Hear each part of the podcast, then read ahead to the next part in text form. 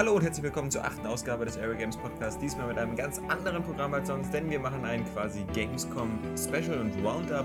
Wir, das sind diesmal nur wieder zwei Personen. Das ist zum einen ich, Alexander Nalaschewski. Und der Stargast Daniel Pog. Ganz genau, wir beide ähm, haben jetzt äh, dreieinhalb Tage Gamescom hinter uns in Köln und ähm, haben keine Lust mehr. Ja, genau, ja. Haben, haben die Schnauze voll sozusagen. Deswegen ist dieser Podcast auch mal recht aktuell, weil wir haben heute Samstag. Und äh, wenn wir alles gut geht und mit dem Upload nichts äh, mehr passiert, dann dürftet ihr das Ganze am Mittwoch hören. am Mittwoch hören im typischen Area Games Bearbeitungstempo. Die Gamescom äh, hat ja dieses Jahr zum ersten Mal in Köln stattgefunden, das wisst ihr bestimmt alle. Ähm, in Leipzig äh, war ja früher immer die Games Convention, die ist jetzt aber nach Köln gewandert und Leipzig hat als kleines Trostpflaster dafür die Games Convention online aufgemacht, aber dazu hatten wir im letzten Podcast ja schon alles gesagt. Ähm, das war ja ein ziemlicher Flop. Äh, ein Flop, das kann man wiederum von der Gamescom in Köln nicht behaupten. Nee, also ich würde eigentlich sagen, für den normalen Besucher hat sich eigentlich fast gar nichts geändert. Die Show sieht genauso aus. Es hat auch immer den Eindruck, als wenn äh, die gleichen Standkünstler da wieder am Werk gewesen wären und dieselben Designs wieder ausgepackt hätten wie immer. Und äh, das Einzige, was jetzt noch so sich äh, im Positiven verändert hätte, ist, dass die Hallen halt alle größer und höher sind. Das heißt, man fühlt sich nicht mehr ganz so eingeengt, was ich aber dann gestern auch schon wieder relativiert hatte, weil da war es richtig voll in den Hallen und da konnte man sich teilweise gar nicht mehr bewegen, wenn dann die ganzen Leute Diablo 3 spielen wollten und da äh, drei Stunden lange Schlangen gebildet haben. Da kann man dann auch als normaler Passant kaum vorbei. Aber ähm, ja, also von, vom, vom Größen- und Engigkeitsfaktor hat sich das ausgezahlt, nach Köln zu ziehen. Ansonsten kann ich da keinen nennenswerten äh, großen Unterschied feststellen. Ja, was eben auch noch positiv aufgefallen ist, vor allem am Donnerstag, wo wir hier irgendwie 39 Grad im Schatten hatten, den es bloß nicht gab, ähm, das waren natürlich vor allem die äh, voll, voll klimatisierten Hallen, die man da in der äh, Kölner Messe hatte, denn das äh, Raumklima war doch in den Innengebieten dann immer sehr angenehm und wenn man dann schon eine Weile warten musste, dann hat sich das irgendwie ganz positiv bemerkbar gemacht. Auch, dass die vier Hallen, in denen man da durch die Gegend gehen konnte, sehr eng beieinander waren, war ganz praktisch, weil man eben nicht mehr durch diese äh, äh, Saunaröhren kriechen musste, ja. wie man das noch bei der äh, Leipziger Messe machen musste. Das war also ganz genau. angenehm. Genau, es gab ja auch in der Mitte zwischen den Hallen in Köln einfach nur so einen großen Verbindungsgang und nicht so wie in Leipzig, die sind in vier verschiedenen Himmelsrichtungen ja, ja. und du musst dann erstmal die richtigen Tunnelsysteme finden, um dahin zu gehen. Genau. Also das, das war schon, also äh, von den ganzen geografischen und äh, örtlichen Gegebenheiten muss man sagen, hatte Köln da die Nase vorn. Aber viel wichtiger für euch oder für uns waren natürlich eigentlich auch die Spiele. Ähm, wir fangen das Ganze so ein bisschen chronologisch und nach Größe an zu sortieren und kümmern uns jetzt vermutlich erstmal um die drei äh, Hauptdarsteller der Messe. Ähm, das waren ja Microsoft, Sony und Nintendo. Und äh, mit Sony wollen wir diesmal anfangen, weil die hatten auch so ziemlich die erste Pressekonferenz am vergangenen Dienstag. Das war eine ganz nette Sache im Kölner E-Werk. Direkt nach EA. Direkt nach EA. Aber äh, während die EA quasi eigentlich nur wieder das ganze Portfolio vorgestellt ja. hat und all seine Spiele gezeigt hat äh, und dann eben so als Highlight vielleicht noch ein Release-Datum für, für Dantes Inferno auf, mhm. auf der Platte hatte, da hatte Sony dann doch schon ein bisschen mehr und spannendere Sachen zu vermelden. Auch wenn natürlich äh, dank des Internets die meisten Informationen vorher schon geleakt waren. Genau, also das, das erste kleinere, was enthüllt wurde, war halt für die PSP Go, äh, dieses, diese Minis, diese äh, praktisch App Store-Kopie, die sie da auch anbieten, wo man halt sich so kleinere Spiele für zwischendurch runterladen kann, die dann auch, das haben sie zwar noch nicht gesagt, aber das ist auch schon geleakt worden, so zwischen einem und sieben Dollar kosten sollen. Und ähm, ja, das leitete dann praktisch über zu einer lustigen Reihe von Filmchen über diesen neuen Bewegungscontroller, wo man aber jetzt nichts Neues gesehen hat. Aber die ganz große Überraschung, was heißt Überraschung, Enthüllung, kam dann erst am Ende und die war Genau, die war was ganz Besonderes, aber das möchte ich nochmal kurz nach hinten schieben, weil du das mit dem PSP Minis so ein bisschen abgefrühstückt hast. Habe ich auch. Äh, das Ganze ist ja ganz witzig, weil die Sony ja versucht, ähm, Entwickler vom iPhone auf die PSP zu bekommen und bei den Spielen, die man da gesehen hat, da zeigt sich dann eigentlich auch schon, dass die PSP Go natürlich als mobile Spieleplattform halt ähm, eigentlich besser funktioniert als das iPhone. Das natürlich, konntest du in dem Video sehen. Äh, ja, natürlich, weil das ja eben Spiele wie Tetris waren. Und ich weiß nicht, ob du Tetris schon mal auf dem iPhone gespielt hast, aber es sind alle Spiele, die mit einer Bewegungssteuerung oder mit einem Touchscreen einfach äh, beschissen zu spielen hast sind. Hast du Tetris schon mal auf einer PSP gespielt? Äh, um nee, den Vergleich aber, zu ziehen? Aber ich habe in den letzten 25 Jahren meines Gamer-Lebens habe ich diverse Male Tetris gespielt und seltsamerweise immer mit dem Steuerkreuz. Oh, was sagst du denn? Du konntest das auf den Videos da sehen, dass man das auf der PSP besser spielen ja, kann. Ja, du bist ja so spitzfindig hier. Das ja. ist vielleicht deine morgendliche Übelkeit, weil ich dich mit dem Feuerruf geweckt ja. habe. Aber ähm, ja, also ich fand halt, natürlich, äh, man wird halt sehen, ob das der PSP Go noch diesen Schub verpassen kann. Äh, die PSP Go hat ja noch ein paar andere Probleme. Äh, da ist zum einen der hohe Preis von 249 Euro und äh, da ist zum anderen halt vielleicht eben die, die Softwareausstattung, die vielleicht nicht so gut und so breit ist wie beim Nintendo DS. Aber ich muss sagen, die, die ganzen Spiele äh, auf dem iPhone, klar, wer es hat, ist es ein äh, fancy Ding und äh, natürlich spielt man auch gerne mal sowas wie Peggle unterwegs. Da funktioniert es dann ja auch. Aber ich muss sagen, äh, es gibt halt immer wieder so, so Spielideen, äh, wo klassische Spielprinzipien umgesetzt werden, aber man sich so sagt, ähm, naja, das möchte ich jetzt aber nicht hier mit dem Touchscreen spielen oder ich kann es gar nicht spielen, wie zum Beispiel Duke Nukem 3D, was zwar von der Technik gut umgesetzt ist, hm. aber halt so gut wie unspielbar ist. Deswegen fand ich die Idee halt äh, von der PSP eben auch diese Minis anzubieten, gar nicht so verkehrt. Andererseits 249 Euro kostet das schöne Ding. Der große Vorteil bei der Gamescom ist, dass man bei Sony auf dem Stand die Möglichkeit hat, so viel wie man will mit der PSP Go zu spielen. Man kann sie schon in die Hand nehmen. Die ist natürlich mit irgendwie so einer krassen Metallschlossversiegelung ja, gesichert. Wiegt, wiegt so viel wie das äh, Xbox-Netzteil. Genau, äh, damit man sie nicht mit nach Hause nehmen kann. Auch wir haben es mehrmals probiert. Aber äh, das Problem ist natürlich, dadurch äh, kommt die, dieses äh, Gerät nicht so ganz so gut zur Geltung, weil man das Gefühl hat, es wiegt ungefähr 14 Kilo. Mhm. Aber äh, wenn man das dann ganz mal ungesichert in der Hand hatte, und das hatte ich ja auch bei Sony, dann äh, muss man sagen, dann ist das schon ein ganz elegantes und ähm, ja, schönes Gerät. Äh, wobei natürlich die, die Steuerungstasten jetzt nicht unbedingt viel besser sind als bei der alten PSP. Du hast immer noch diesen komischen Analog-Knubbel, mhm. den man da in der Hand hat. Und äh, du hast halt äh, die Schultertasten jetzt eben quasi hinter dem Bildschirm, weil du den ja darüber ja. schiebst. Bei mir war das ein bisschen blöd. Ich konnte die Schultertaste, die linke, gar nicht benutzen, weil da auch wieder so ein Sicherungsdraht ja. drum war. Sicher ist sicher. Äh, aber wenn wir jetzt natürlich denken, 249 Euro zum Launch ist natürlich äh, eine Stange Geld. Der wurde zumindest von Sony so ein bisschen entgegengekommen, indem man gesagt hat, okay, pass auf, wer das Ding innerhalb von zwei Wochen registriert, ähm, der darf dann sich freuen über Grand Turismo Mobile. Ja, freuen sich bestimmt auch die Händler, ähm, die ihre Spiele verkaufen wollen. Und, ja, das ist ja das, genau das alte Thema. Äh, Gran Turismo Mobile, muss ich noch ganz kurz sagen, haben wir, ist auf der Messe auch anspielbar und das ist, äh, macht natürlich äh, quasi einen fertigen Eindruck. Ist ja auch kein Wunder, dass äh, die PSP Go ist ja auch bald im Laden. Äh, das ist halt wirklich ein, ein Hosentaschen Grand Turismo äh, mit all seiner Kraft. Also ich war schon fast verblüfft, äh, wenn ich mir alleine irgendwie äh, die verschiedenen Nissans angeguckt habe, die da drin sind. Da gab es 127 ja. Nissans. Das ist bei anderen Rennspielen vermutlich das gesamte Autoangebot. Dann auch den DeLorean zum Beispiel. Ja, ich habe hab einen Rallye-Wagen, also ich hatte ein, ein, ein Rennen mit einem DeLorean ausgewählt, wo ich mit vier anderen DeLoreans rumgefahren bin. Was ich ein bisschen vermisst habe bei der PSP-Version von Grand Turismo, war sowas wie ein äh, Karrieremodus. Also es sah für mich so aus, als ob man am Anfang hat man die Möglichkeit, eben drei Sachen einzustellen. Und eine davon ist halt, welchen Racing-Typ man machen möchte. Und da gab es eigentlich nur drei zur Auswahl, nämlich ähm, Time Trial, also das langweiligste, sprich irgendwie nach Zeit fahren. Dann gab es eben ein Single Race mit äh, bis zu äh, drei anderen Mitfahrern. Und dann gab es eben noch ein Drift Challenge, wo man durch die Gegend driften musste. Was ich da eben wirklich vermisst habe, waren sowas wie diese ganzen Lizenzprüfungen oder eben halt so ein Fortschrittskarrieremodus, wo man halt mit Geld Autos freischaltet. Ähm, das gibt es zwar auch mit den Autos freischalten, aber man, man hat halt nicht so den, den roten Faden. Man wählt halt einfach alles aus. Es stehen auch fast alle Strecken von Anfang an zur Verfügung. Das ist natürlich irre viel. Also über, über 40 Strecken hätte ich da im Angebot. Ähm, es macht so den Eindruck, dass man eben versucht hat, so möglichst viel Grand Turismo in dieses kleine Ding zu packen aber ähm, der Spieler muss dann auch ein bisschen sich da selbst zurechtfinden. Aber wie gesagt, das gibt es halt gratis dazu. Wenn man denkt, dass so ein Spiel ungefähr 40 Euro wert ist, relativiert sich der Preis der PSP Go dann vielleicht so auf knapp über 200 Euro. Und man muss sehen, ob man bereit ist, eben da jetzt nochmal einzusteigen. Andererseits äh, muss man halt auch attestieren, dass äh, Sony jetzt einen irren Software-Schub hat äh, für PSP-Spiele. Man kann das Pacific Drift Motorstorm anspielen ähm, und äh, noch die diverse andere Little Big Planet für den kleinen konnte man, glaube ich, nicht anspielen, aber das zeigt zumindest, dass Sony die PSP-Plattform noch nicht aufgegeben hat und dann nochmal sozusagen zum Endgame schreitet äh, gegen den Nintendo DS. Seien wir mal gespannt. Du hast es eben angesprochen mit den Händlern. Das Thema hatten wir auch schon mal.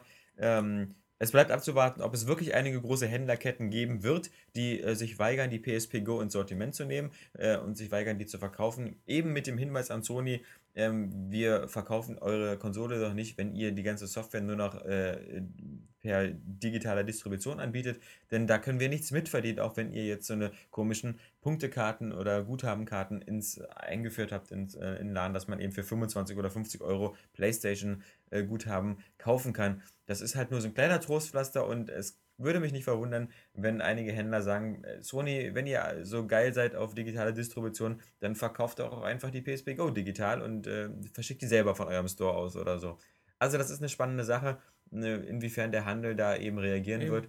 Werden wir sehen. Man weiß ja halt, dass ähm, so, so größere Händler, so große Ketten, dass die immer die Chance haben, weil die auch viel mit ihren, über ihre Websites machen, dass sie in der digitalen Distribution einfach mitziehen und dann auf einmal ihre eigenen äh, äh, Online-Stores äh, zum Direkt-Download und Runterladen äh, vielleicht ähm, einbauen können. Jetzt mal allgemein über den digitalen Handel gesprochen. Aber bei gerade bei so kleinen Einzelhändlern, die haben da überhaupt keine Chance, äh, wenn sich sowas einigermaßen etablieren sollte, dass sie dann ähm, da, da irgendwie mit, was mitreißen können. Ja, also zumal eben dein Beispiel vielleicht auch nicht ganz so zieht, weil natürlich bei geschlossenen Systemen, wie es Konsolen nun mal sind, wo halt nur der, der, der Verkäufer der Konsole oder der Hersteller der Konsole, in dem Fall halt Sony, ähm, die volle Kontrolle hat über den digitalen Store, da kommst du natürlich auch als Mediamarkt nie dazwischen. Ja, ja. Also du äh, wirst da nie was verkaufen können, genauso gut wie du halt nirgendwo eben Xbox Live Arcade Spiele so richtig kaufen kannst. Ja. Es sei denn, es sei denn mein, wie bei Amazon genau. bietet jetzt Shadow Complex äh, diese Codekarte Karten an. Aber auch da ist es ja irgendwie so, da fragst du dich ja auch, äh, wieso sollte man sich das da holen? Ja. Weil man kann ja auch einfach direkt bezahlen und das dann auf seine PSP oder seinen Dings runterladen. Genau.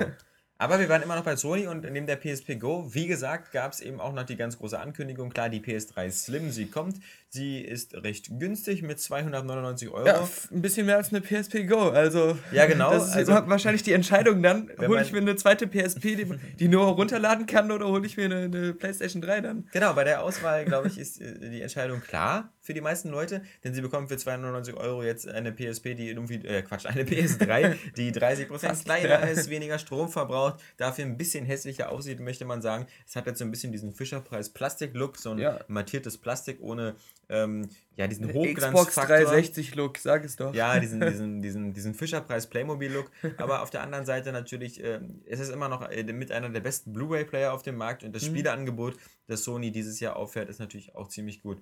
Äh, wie gesagt, die PlayStation 3 steht jetzt ab äh, äh, Anfang September, also sprich in zwei Wochen, im Handel für 299 Euro und für viele Vorbesteller oder ich glaube für Erstkäufer ist glaube ich auch noch Da Vinci Code als Blu-ray mit dabei. Grandios, 5 Euro. Äh. Ja, ja, okay, Blu-ray ist Genau, in deinem Land kosten die 5 ja. Euro. Das kann sein, dass in deinem Polenmarkt die da, äh, das heißt dann auch nicht, das heißt dann bitte Blu-ray oder so, das sind dann irgendwelche so eine, so eine Raubkopien, aber Ne, ich lade die mir mal runter. So, ähm, ja, aber. Wir bleiben bei Sony. Äh, nee, nein. Wir haben wir, also, so, wenn ich das nicht falsch verstanden habe, dann ähm, ist, ist das ja wirklich so, dass die Slim jetzt nicht so als Alternative, so wie bei Xbox Pro und Elite so angeboten wird, sondern dass die wirklich die anderen Modelle verdrängen soll. Ja, genau. Also die alte, die, die sozusagen diese äh, S-Klasse Mercedes mit dem schönen Klavierlack-Finish und den ganzen Chrom-Applikationen, äh, mit der ist es dann vorbei.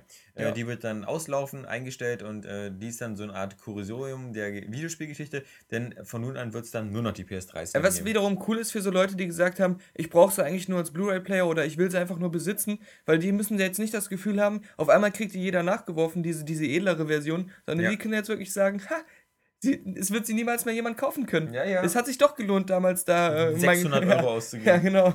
Ja, also wie gesagt, es hat genau zwei Jahre gedauert. Da ist der Preis jetzt insgesamt von 599 Euro auf 299 runtergegangen. Und ähm, wer jetzt zum Beispiel die ganzen, ähm, ah, hier die ganzen Weihnachtshighlights oder die da noch kommen, wie zum Beispiel eben Uncharted 2 God oder of War, God of War Heavy 3, Rain. Äh, Heavy Rain. Wer die nicht verpassen möchte, denke ich mal, der ist mit 299 Euro gut bedient. Und Gran Turismo 5. Ja, zu dem kommen wir ja auch gleich noch, Gran Turismo 5. Ähm, da, ja, das ist also, glaube ich, ein verlockendes Angebot. Und äh, wir wissen ja, dass natürlich überproportional äh, viele Xbox-User bei unseren Zuhörern sind. Aber ich denke mal, der Weg zur Zweitkonsole, ähm, die in harmonischer Eintracht neben der Xbox steht, ähm, der ist jetzt mittlerweile bezahlbar. Ja, und auch, und auch optisch den, gerechtfertigt. Und von den Spielen reizvoll. Viel ja. besser äh, in ein Regal mit der Xbox passt, äh, im Gesamtoptikbild. Genau, und jetzt haben wir so oft Xbox gesagt, deswegen äh, können wir den gleich den Vergleich ziehen. Was hat Microsoft Microsoft gemacht. Microsoft hat auch eine eigene Pressekonferenz gemacht. Ja. Das ist schon mal gut und schon mal mehr als das, was Nintendo gemacht hat. Die haben nämlich keine Pressekonferenz gemacht. Aber. Eigentlich hat Peter Molino seine Pressekonferenz gemacht. Also er hat sich so selbst äh, erstmal vorgestellt, hat über sich selbst geredet und hat dann Fable 3 vorgestellt und dann war es vorbei. Genau. Also Fable 3 ist, finde ich, ein kleiner Knüller, wenn man überlegt, ähm, wie schnell es jetzt wieder gehen soll. Allerdings, wir wissen alle bei, bei Märchenonkel Peter, ja. dass das ähm, vielleicht jetzt auch nicht äh, so alles ähm, auf Wahrheit beruht oder zumindest, dass man sich darauf verlassen kann. Denn also natürlich wurde Fable 3 angekündigt, allerdings nur mit irgendwelchen Comic-Render, äh, nee, also nee, was heißt Render? Also nur mit irgendwelchen Comic-Bildchen. Äh, und es Spiel gab auch so einen Render-Trailer. Achso, aber also, das Spiel soll halt 2010 in den Laden kommen. Ja, aber, aber er, sagte, er sagte, 2010, ähm, aber man soll sich nicht darauf verlassen, dass es früh 2010 kommt. Nein, nein, also ich meine, auch, ich würde mich auch nicht darauf verlassen, dass es spät 2010 ja. kommt. Ähm, weil ich, also, also ein Jahr für so ein äh, ambitioniertes Projekt wie Fable dann doch wirklich sehr, sehr, sehr. Aber ja. Es, ist, es ist zwar sowieso allen klar, aber jetzt kann man auf jeden Fall davon ausgehen, dass äh, auch Ende 2010 keine neue Xbox kommen wird, weil sonst würden sie da nicht nochmal so ein Fable 3 raushauen. Das hat ja sowieso nie irgendjemand bei klarem Verstand behauptet, denn nee, 2010 ist ja nur sowieso das Jahr von Natal ja. und äh, 2011 wird auch keine neue Xbox rauskommen, weil da wird vermutlich dann eben äh, Gears of War 3 rauskommen. Nächstes Jahr Halo Reach, dann wieder ja, Gears ja. of War. Also wir sind bis 2011 locker beschäftigt mit der Xbox. Ähm, ja, also zu Fable nochmal. ja. ähm, äh, Peter Molino hat ja dann gesagt, dass äh, man seinen Charakter aus dem, also den Safe Game aus dem zweiten Teil nehmen kann und dann praktisch als Kind von seinem Charakter äh, da beginnt und man relativ schnell durch irgendeinen Putsch oder so eine Geschichte, je nachdem, wie man das machen will, äh, das Königreich übernimmt und so der Herrscher über alles wird, weil er meint, er will jetzt wieder so einen ganz anderen Ansatz da haben und äh, euch nicht wieder so zum zweiten Mal irgendwie zum Waisenjungen machen, der dann zum Helden wird, sondern ihr seid wirklich der König über das ganze Reich und je nachdem, wie ihr als König über eure Untertanen äh, entscheidet, entwickelt sich dann alles anders und sieht alles anders aus, ist total dynamische Regionen, die sich immer wieder verändern und so. Also das sind so die Grundfeatures, die auch bei dem was Fable 2 schon angekündigt wurden. Wollte ich gerade sagen, was ich lustig finde, ist nämlich, dass ich, wenn ich mich richtig erinnere, aus Gesprächen mit Peter Molyneux vor zwei Jahren, ja. ähm, diese ganze Königsscheiße, die hatte ich alles noch im Kopf. Ja, genau. Denn ähm, ich glaube, das war schon für Fable 2 angekündigt, ja. dass man König werden könnte und äh, dann das Land am Ende regieren. Und was war ja am Ende? Am Ende konnte man nur dieses Schloss kaufen und genau. dann, war, äh, dann war erstmal Schicht im Schacht. Also ähm, wir sind gespannt, was daraus wird, aber es war auf alle Fälle eine nette, große Ankündigung. Aber es war dann eben auch die einzige. Wir hatten ja gedacht, vielleicht es wird jetzt die äh, nochmal eine kleine Preissenkung geben oder zumindest die Pro-Version der Xbox 360 eingestellt. Das, das wäre ja lustig. Ich, ich saß da und alle sind schon so gegangen. Hinter mir sagte einer, that's it.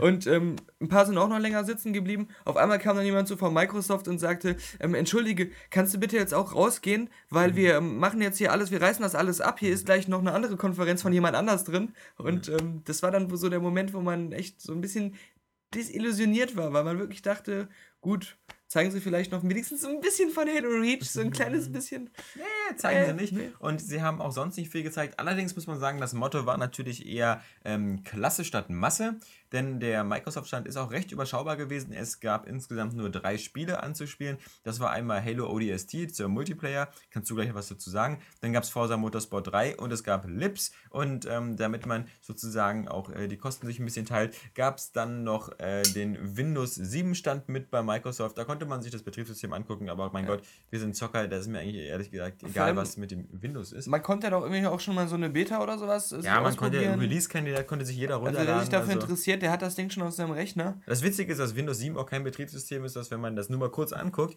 irgendwie doll anders aussieht als Vista. Ja. Es ist dann vermutlich, ähm, das sagen ja alle Tests, irgendwie viel stabiler, viel besser, viel toller, aber es ist halt eben äh, jetzt auch nicht so, dass es groundbreaking ähm, ganz andere Oberfläche hat.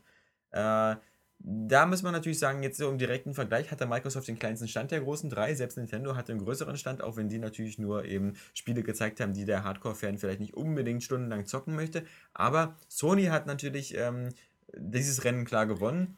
Halt. Ein bombastischer Stand. Fast ja, die halbe bevor Halle. wir übergehen, müssen wir aber noch dazu zu diesem Vergleich sagen, dafür musste Microsoft sich ja auch gar nicht anstrengen, weil bei allen äh, Publishern, bei allen ja. Third-Party-Publishern waren so gut wie nur Xbox 360 Demo-Stations ja. oder PCs, an denen mal wieder 360-Controller angeschlossen waren Ganz zum Steuern. Genau. Also das merkt man natürlich schon, dass egal ob Call of Duty, Modern Warfare 2 gezeigt worden ist oder Dark Void oder egal welches kleine Spiel auch immer, es wurden immer Xbox 360-Versionen gezeigt. Also ähm, man kann jetzt auch nicht sagen, dass die Xbox jetzt irgendwie auf der Messe irgendwie unterrepräsentiert war. Das war es dann nur auch nicht. Aber halt die reinen Stände der, der, der, der Spielehersteller, der Konsolenhersteller, da war es halt so, dass Sony da extrem äh, punkten konnte mit halt äh, riesigen Stationen, wo man halt God of War 3 spielen konnte, wo man halt Fahrenheit spielen konnte, wo man halt Uncharted 2 spielen konnte und natürlich Gran Turismo und das Ganze natürlich in ungefähr der Fläche, die viermal so groß war wie die von Microsoft. Also Sony hat schon gezeigt mit der Preissenkung und äh, ihrem sozusagen Messerauftritt, dass dieses Weihnachtsgeschäft jetzt irgendwie äh, der totale Krieg wird. Ähm, ja, ja äh, dann aber zu Microsoft zurück.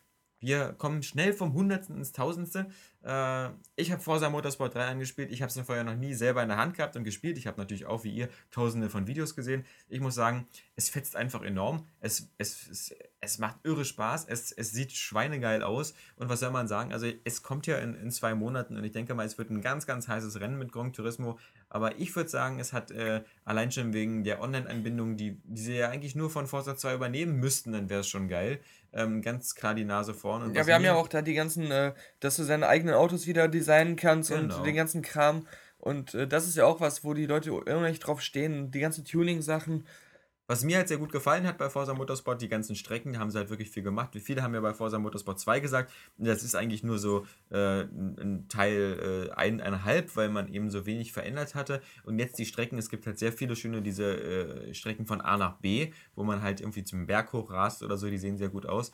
Und äh, ich hoffe ja, dass dieses Jahr Forza Motorsport 3 auch deswegen noch ein viel größerer Verkaufserfolg wird, weil die ganzen Need for Speed Fans sich alle so einen Arsch gekniffen fühlen, weil eben EA nur Need for Speed Shift bietet. Und das ist halt eben wieder so ein typischer Simbin ähm, äh, Tourenwagen-Simulator, der bestimmt super realistisch, super schnell ist, aber der im Grunde nichts das bietet, was der äh, Need for Speed Fan in seinem Herzen haben möchte, nämlich so illegale Straßenrennen bei Nacht oder bei Tag mit Tuning, mit prolligen Leuten, mit dieser, dieser ganze Street Street Racing, Vin Diesel Charme. Und du hast ja auch eben schon den Community-Faktor angesprochen. Und selbst wenn die Tests sagen würden, äh, dass Need for Speed, das, das ist also 1% besser als Forza oder 2% besser als Forza Was oder, oder 5%. ja, aber wenn das so wäre, vielleicht sogar 10%. Ich würde doch wissen, die meisten Leute holen sich das trotzdem, das Forza 3. Und da habe ich dann halt diese fette Online-Community. Und ähm, das, das ist ja dann auch wieder so ein Faktor, der, der halt dafür spricht. Ja.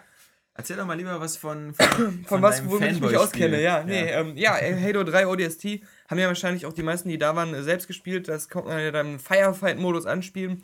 Firefight, das ist im Prinzip, ähm, ja, so in Richtung ähm, dem Horde-Angriffsmodus da bei Gears of War, wo man immer wieder Gegnerwellen entgegengesetzt bekommt und denen dann Herr werden muss, äh, solange es geht. Und ähm, bei ODST war es halt so, dass man in einem größeren Levelabschnitt war. Mit, mit so drei Kollegen haben wir das gespielt. Und äh, da ist dann immer mit Landungsschiffen dann äh, Allianz eingetroffen in verschiedenen Größen, Formen und, und Atmungssystemen. Äh, und ähm, da musste man dann denen Herr werden mit verschiedenen Waffen, die überall verstreut waren. Das ist jetzt nichts wahnsinnig äh, Innovatives. Und ähm, ich muss sagen, ich spiele lieber den normalen Multiplayer äh, von Halo gegen andere menschliche Spieler aber man konnte halt schon ganz schön sehen, dass sich ein bisschen was geändert hat. Zum Beispiel bin ich da mal so von so einer großen Brüstung gesprungen, wie ich das immer mache in Halo. Aber da ich nicht mehr der Master Chief bzw. So ein, so ein Spartan Trooper bin, bin ich dann auch gestorben, weil man halt nicht mehr diese unendliche Falltiefe hat. Da sind so ein paar kleine Sachen, das äh, könnte, ja, das, das, das, das könnte im Multiplayer-Modus dann interessant sein für die Leute, die da wirklich so äh, auf Taktik äh, äh alles, äh, alles, was das Spiel zu bieten hat, ausreizen. Aber ähm, ansonsten hat sich genauso gespielt wie Halo 3, sah genauso aus wie Halo 3. Und ähm, ja, da kann man bei Halo-Fans wieder nichts falsch machen. Genau, also wie gesagt, bei Microsoft hatten wir eben damit zwei ziemliche Spiele-Highlights. Ähm, für die Halo-Fans, wie gesagt, mit dem ODST, im Forza Motorsport eben, was ich denke, was erstmal das Rennspiel sein wird. Äh, wobei ich natürlich immer noch glaube, dass der Grafikpreis geht dieses Jahr wieder an Dirt 2. Äh, das hat eben wirklich ja, noch ganz krass die Nase Im Rennspielbereich. Im Rennspielbereich, natürlich, ja. genau. Zu den äh, anderen Bereichen kommen wir ja noch. Äh, und Lips, ja, Lips ist halt eben eine nette Weiterentwicklung. Die, die, die Songauswahl scheint ganz gut zu sein. Ja, da, wir sind Helden, Also wir, man, man, man, weiß ja, das, das weiß Microsoft ja sicher auch, dass, dass man SingStar da nicht den Rang auflaufen kann, weil das einfach schon ne, wie, wie Tempotaschentücher äh, so, so eine Marke ist, die für das ganze Genre steht. Hm. Und ähm, das ist der Videothekenschlager, wird da immer wieder mit äh, PlayStation 2 Konsolen im Bundle ausgeliehen, selbst wenn die Leute keine Konsolenspieler sind. Aber das äh, ändert ja nichts daran, dass auch Lips ein sehr tolles Karaoke-Spiel ist. Und wenn man eben eine Xbox 360 zu Hause hat und äh, sich nicht für die anderen Konsolen erwärmen konnte, und dann eine ist geringe es, äh, Schamgrenze hat, ja. was man ja immer braucht, bevor man ein Karaoke-Spiel kauft. Dann ist das, oder gerade wenn man halt äh, so, so wie du nicht äh, eine Tochter im Haus hat, mhm. dann ähm, holt man der halt das, damit sie auch mal was an der 360 spielen kann. Und äh, deswegen wird sich auch gewiss wieder ganz nett verkaufen, auch wenn es jetzt nicht so den, den Einschlag wie Singstar haben wird. Mein Sohn würde sich vermutlich das Singstar-Mikrofon einfach nur in den Mund stecken. Aber ja, halt hoffentlich, weil sonst wäre er dann genau vom gleichen Ufer, von dem auch du kommst. Ja, genau. Die, die griechische Mikrofonmethode. ja. Wie vermisse ich jetzt schon den Alexander Kapan? Ja. Ähm, äh, dem wir natürlich kein äh, Ticket für Köln bezahlt haben, weil er immer noch der Firma Millionen von Euro schuldet. Ja, er hat ja gesagt, er wollte per Anhalter hinterherfahren. Ja, ja. Wir warten noch. Genau. Ja. Nee, aber äh, Spaß beiseite. Ähm, Microsoft haben wir damit so ziemlich abgearbeitet. Kommen wir nochmal jetzt eben zum nächsten Konkurrenten, nämlich zu Sony. Da gab es ja auch eine Menge zu sehen. Äh, natürlich äh, Gran Turismo 5, ähm, was jetzt äh, natürlich nach einem sehr hübschen Autorennspiel aussah, was aber natürlich jetzt irgendwie noch nicht so richtig diesen Winkel gefunden hat, den Rennspielfan so richtig zu flashen. Ähm, das Spiel sieht sehr sauber aus. Allerdings äh, fehlt so eben beim Schadensmodell so ein bisschen so diese, diese äh, naja, Konsequenz, möchte ich mal sagen. Es gibt eigentlich äh, zumindest auf der Messe anspielbar das Schadensmodell nur bei diesen Rallye-Cars, was wiederum jetzt kein großes Wunder ist, denn bei, bei Rallye-Fahrzeugen oder bei Sportfahrzeugen ist, äh, wie wir wissen, die Lizenzvergabe inklusive Schadensmodell immer ein bisschen leichter gewesen. Deswegen könnten ja auch Spiele wie Dirt oder so halt ein ziemlich gutes Schadensmodell anbieten oder Grid Grid hatte ja die, die, die Tourenwagen auch völlig verledert, da ist ja auch fast alles abgefallen, was ging.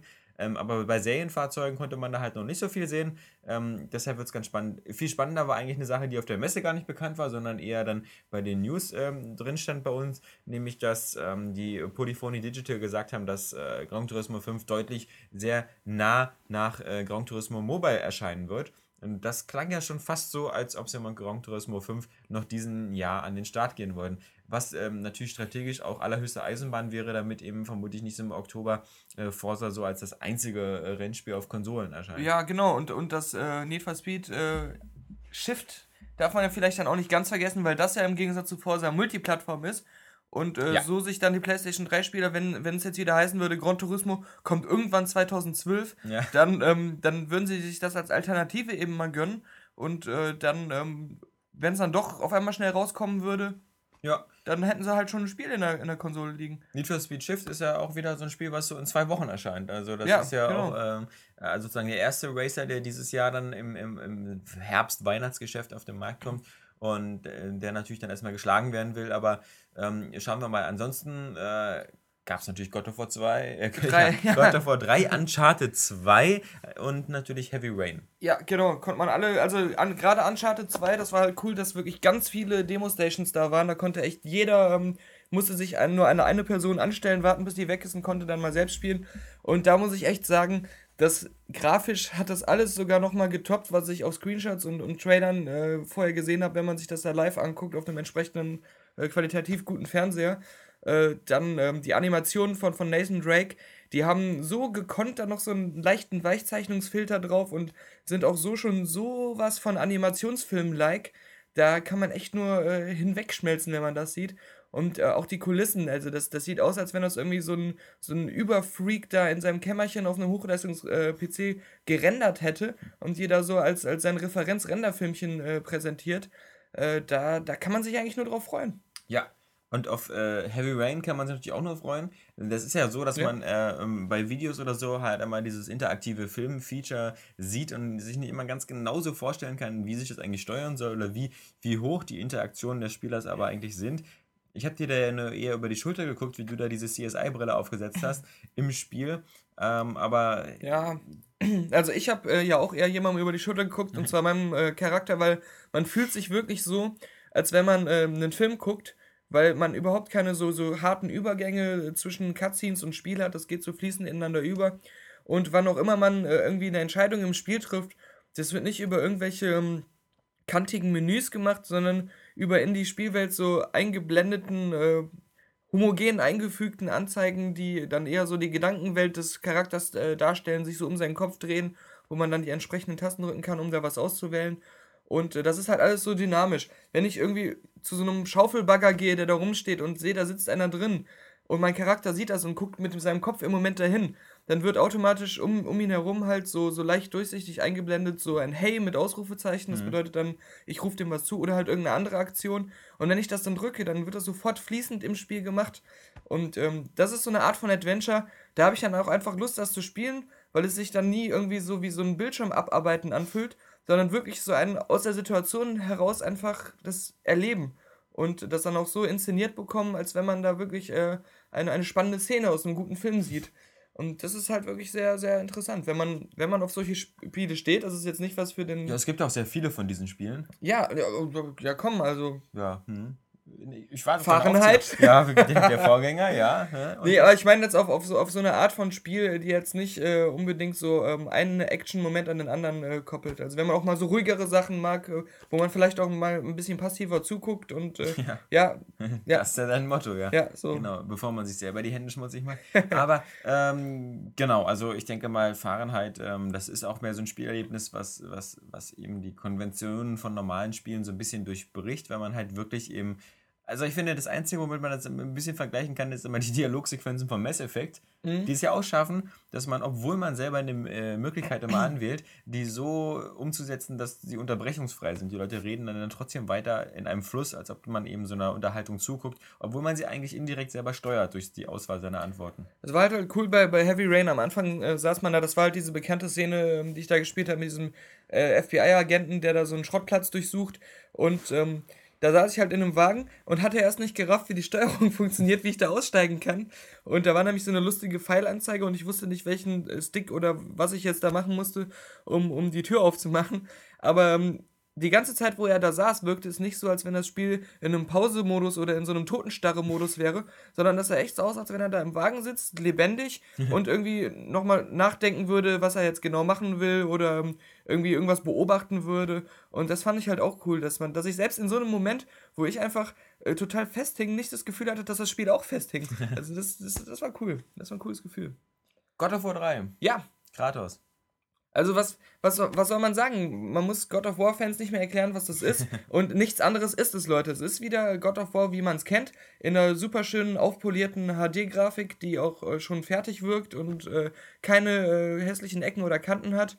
Allerdings ähm, finde ich so ein Uncharted ähm, deutlich ähm, beeindruckender grafisch, weil das äh, God of War Large Scale, aber as usual einfach ist. Und genauso ähm, wie, wie man sich das halt äh, von God of War 2 vorgestellt hat, wenn das halt in HD wäre und mit den neuesten Grafikeffekten. Aber das ist jetzt nicht so, dass es mich so komplett flasht. Ja, das ist ja auch ganz witzig, weil man bei God of War 2 immer gesagt hat, leck mich, Alter, das ist ja eine Grafik, äh, die sieht schon aus wie bei der nächsten Konsolengeneration. Ja. Wenn man jetzt die PS3-Version spielt, äh, kommt man allerdings nie auf die Idee, das sieht jetzt aus wie ein PS4-Spiel, sondern ähm, das sieht halt alles sehr nett, sehr schön aus, aber es ist jetzt nicht so, so, so groundbreaking. Aber äh, trotzdem wird es natürlich vermutlich wieder so ein ja, episches. Äh also da waren noch saukoole Sachen, ähm, die man, die man da in kürzester Zeit einfach so geboten bekommen hat, äh, was es natürlich die ganzen Exekutionskills mhm. anging, aber auch erst läufst du da rum und plättest irgendwelche Monster, während ein Riese im Hintergrund rumturnt und ähm, dann fliegst du mit Flügeln irgendwie so ein so einen äh, Turm hoch, während hinter dir alles zusammenbricht und das alles in so einer kurzen Zeitspanne.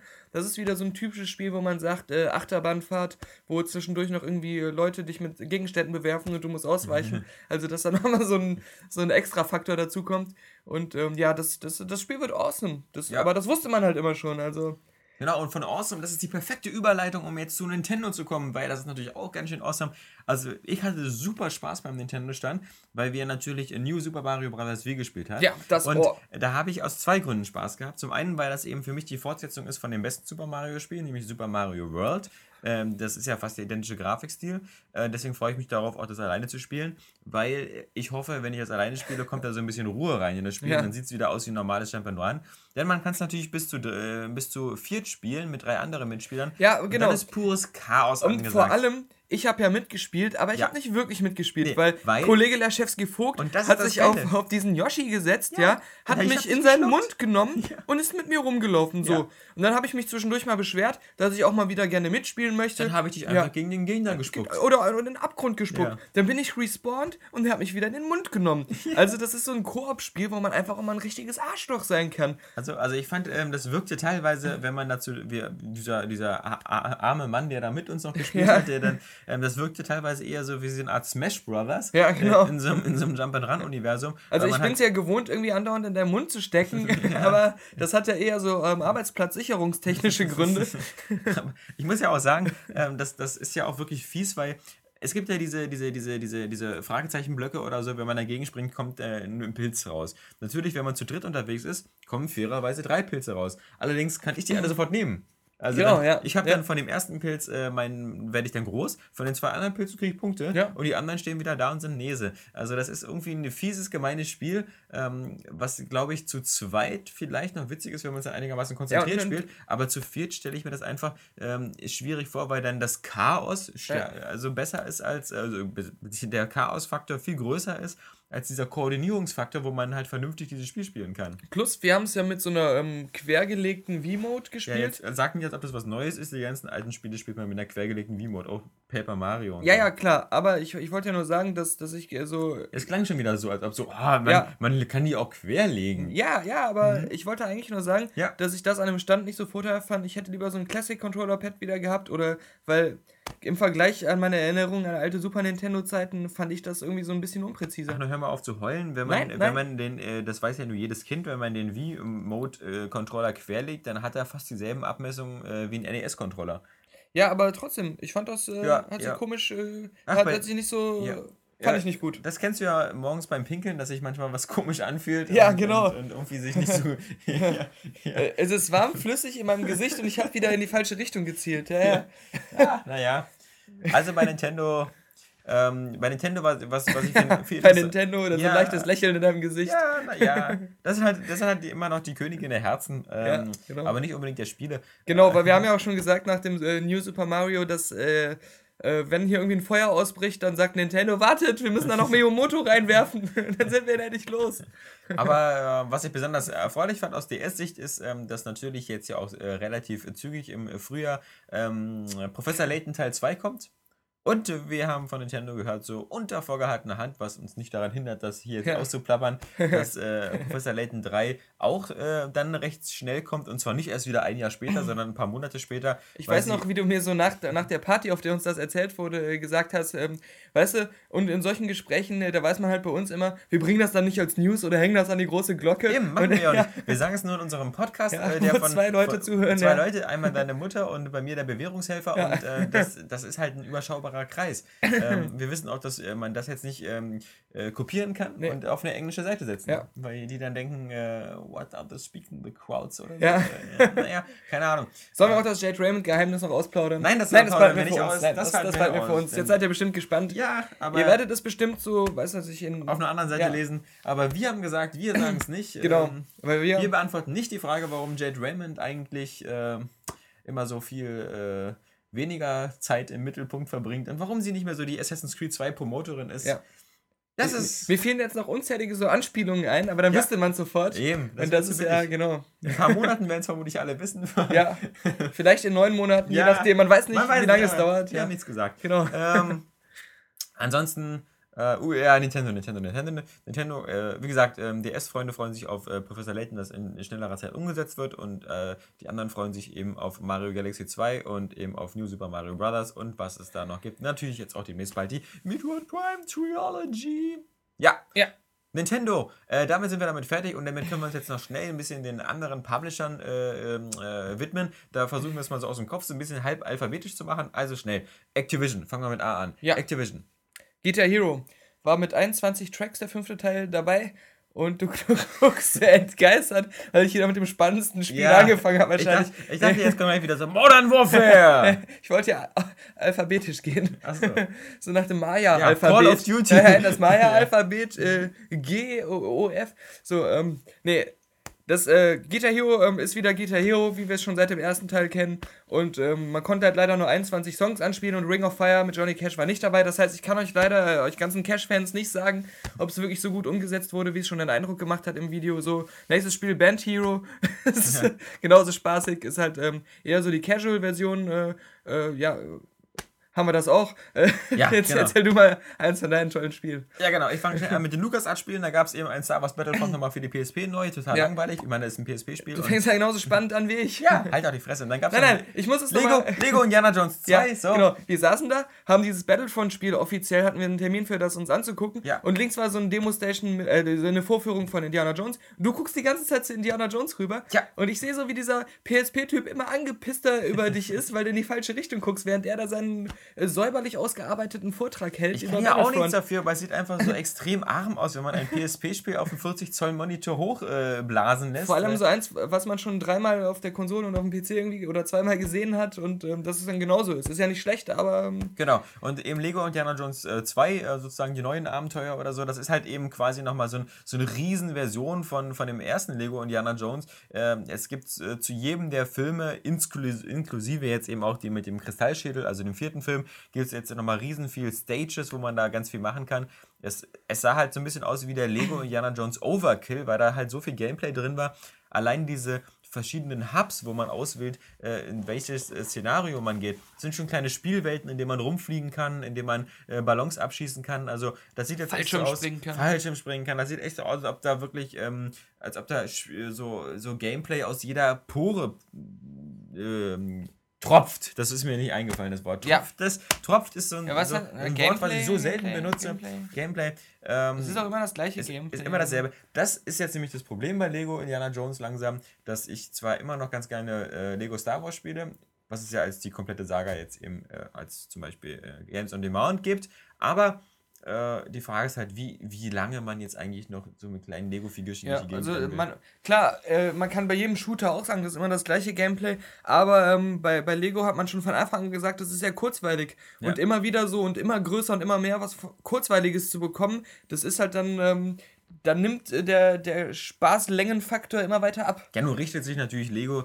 die, die Lego-Spiele nicht unbedingt äh, zwangsweise so an die Gruppe der senilen äh, 30- bis 35-Jährigen, in Sondern der ich mich einsortiere. Der senilen oder, 6- äh, bis 12-Jährigen. Die oder? Gruppe der infantilen 20- bis 22-Jährigen, in der du dich befindest. ähm, das ist natürlich, ähm, ja, natürlich eben, eben, für jüngere Kinder und natürlich sind die nicht so schnell so abgefuckt müde und sagen sich jetzt so, oh Papa, ey, hast du eine Macke, jetzt ist schon das zweite Lego-Spiel, was du mir hier anschleppst. Ähm, ja. Das ist natürlich, äh, sollen sie mal so weitermachen. Dann haben wir noch gesehen, ähm, äh, dieses komische äh, Star Wars. Äh, du bist ein Star Wars-Fan, sag mir mal, wie das heißt. Das auf dieser komischen Animationsserie ba Ja, basiert. Star Wars irgendwie Heroes of the Republic oder Clone Wars. Also, es ist auf jeden Fall wieder so eine Clone Wars-Geschichte. Dieser schreckliche Animationsserie mit dem schrecklichen Animationskinofilm kriegt jetzt ein äh, Spiel, was genauso gut aussieht. wo wir erst dachten, das wäre die Wii-Version, aber es war dann doch die 360-Fassung.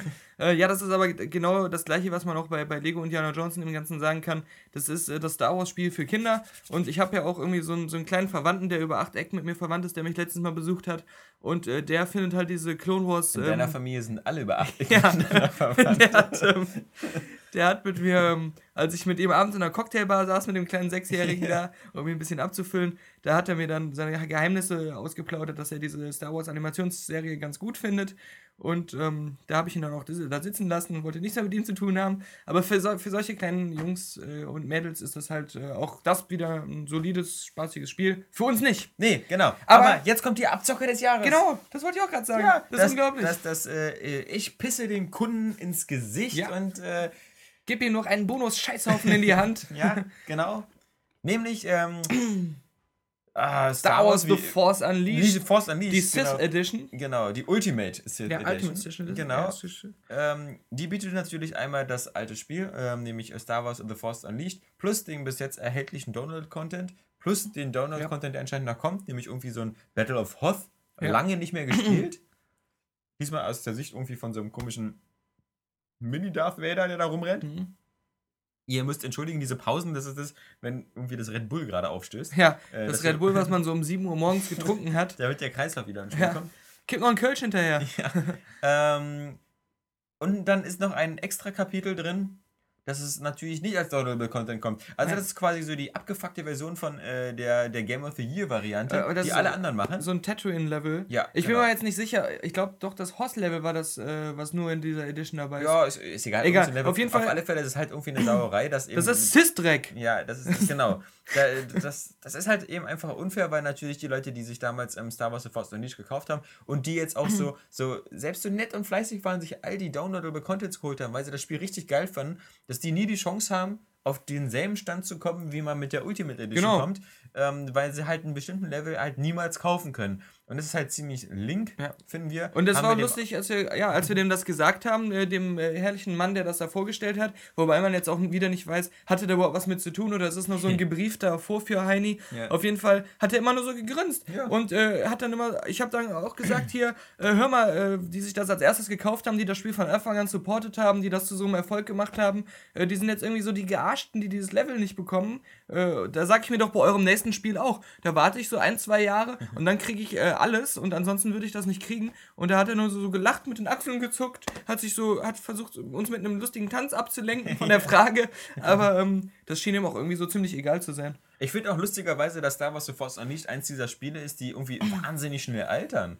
Also, das Mhm. sieht irgendwie jetzt, äh, als ich das gesehen habe, wie es da gespielt wurde, sah das jetzt schon wieder schlechter aus, als ich das in Erinnerung hatte. Ja, ich fand es als, äh, schon damals, also ähm, hat es mich halt gestört, dass die Kulissen so geil aussahen, aber immer diese Kampfanimationen und so, dass Ja. die so abgehackt waren und wie in so einem alten Arcade-Game wirkten, das ganze Kampfsystem auch irgendwie so unflüssig wirkte. Wenn man sowas mal mit so einem Assassin's Creed wieder, das ist ja so der Klassiker, was äh, Kampf- und Bewegungsanimationen angeht, äh, warum die da dann auch nicht, nicht nochmal was reingeknallt haben, äh, ich weiß nicht, aber mich haben auch die ganzen Downloadable Contents da, die nachher kamen, nicht mehr gereizt, weil Ja. die mir A für den Umfang viel zu teuer waren. Da gab es dann bei dem äh, Jedi-Tempel, da gab es äh, für 800 MS-Points eine 5 Minuten lange Mission und ein paar Charakterskins. Und ähm, da habe ich dann auch irgendwie, da gucke ich mir lieber nochmal die Filme an. Die kaufe ich mir dann sogar extra, obwohl ich die, ich die schon in jeder Edition äh, auf Video und DVD zu Hause stehen habe, äh, kaufe ich mir die dann halt nochmal, um sie mir nochmal anzugucken und gebe dann lieber dafür das Geld in George Lucas Tasche, als äh, mir da die, die Downloadable Contents dazu. Genau, also die Wege in George Lucas äh, Tasche sind ja vielfältig und ähm, da kann genau, man da auch kann andere man nehmen. wirklich. Äh, damit sind wir bei, bei Activision eigentlich fertig. Ähm, kommen wir mal ganz kurz zu Atari. Sind oder, wir? Ja, oder wolltest du noch was? Ja? Singularity, Modern Warfare 2, das ist ja alles Activision, also.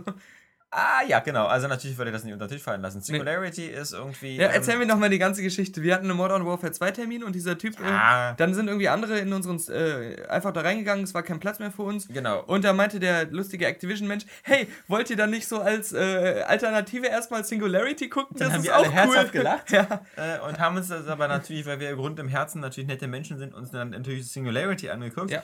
Das ist ja von äh, den Machern von Ähm, von, das ist Raven, Raven Software. ja, Raven, wo man gesagt hat, ey, die haben ja früher richtig coole Sachen gemacht, die haben ja, Ja. sowas wie Soldier of Fortune gemacht, die Und haben sowas wie äh, Voyager Star, Elite ja, Force genau, gemacht. Star Trek-Ding, ja. Ja, ja, ja, war ja, cool. ja, ja, ja, Ja. Und jetzt haben die Chefs natürlich gesagt, ähm, äh, von Raven anscheinend, Jungs, äh, ich erinnere mich, in meiner Jugend bin ich immer gerne durch so alte verlassene Fabrikanlagen gegangen. Äh, in Plutoniumfabriken meiner- und sowas. In meiner Jugend, ähm, da gab es noch den Kalten Krieg Ja. und äh, was ich schon immer cool fand, war irgendwas mit Zeitmanipulation. Ja. Und aus diesen drei Elementen hat man ein Spiel gemacht. Ob man das, das äh, hätte machen sollen, weiß man nicht. Ja. Und irgendwie äh, kommt ein Singularity, obwohl es ähm, optisch äh, ganz ansprechend aussieht, wieder wie ein Spiel vor, Ja. was man irgendwie schon zehnmal gespielt hat. Genau. Nämlich, wo man wieder mit der Recht in der Hand eine Waffe hat, durch die Gegend rennt, irgendwelche komischen, naja, so eine Hellgast-Klone oder, Ja. oder, oder Zombies oder was auch immer da abschießt. Man kämpft da praktisch immer, es ist der größte, das Spiel ist der größte Handjob der Spieleindustrie, man kämpft da nicht Genau. immer so mit seiner Hand, die hat so verschiedene Fähigkeiten, so Gegner wegzuschubsen, Gegner so zu pulverisieren, indem es sie altern lässt, bis sie zu Staub zerfallen. oder wieder in der Zeit zurück Genau. irgendwas macht. Oder so. Objekte, wenn da eine Kiste kaputt ist,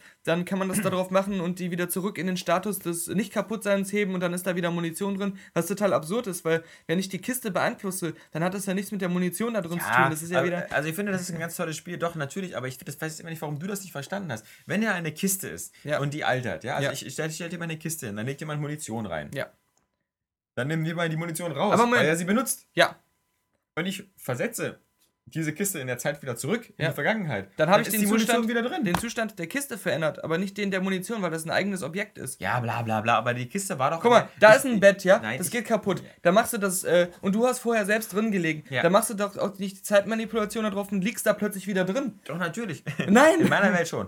Aber ähm, was reden wir auch nee, da? Also aber auch eine andere Sache. Also, es hieß ja, man kann alles beeinflussen, was mit diesem, ähm, da ist irgendwie so ein Stoff ja, explodiert. Dem, hast ja, du dich schon mit dem Entwickler so rumgestritten. Aber auch zu Recht, weil die denken sich da so eine Erklärung für diese Effekt, für diesen Zeitmanipulationseffekt aus, aber der stimmt hinten und vorne, passt ja nicht zusammen.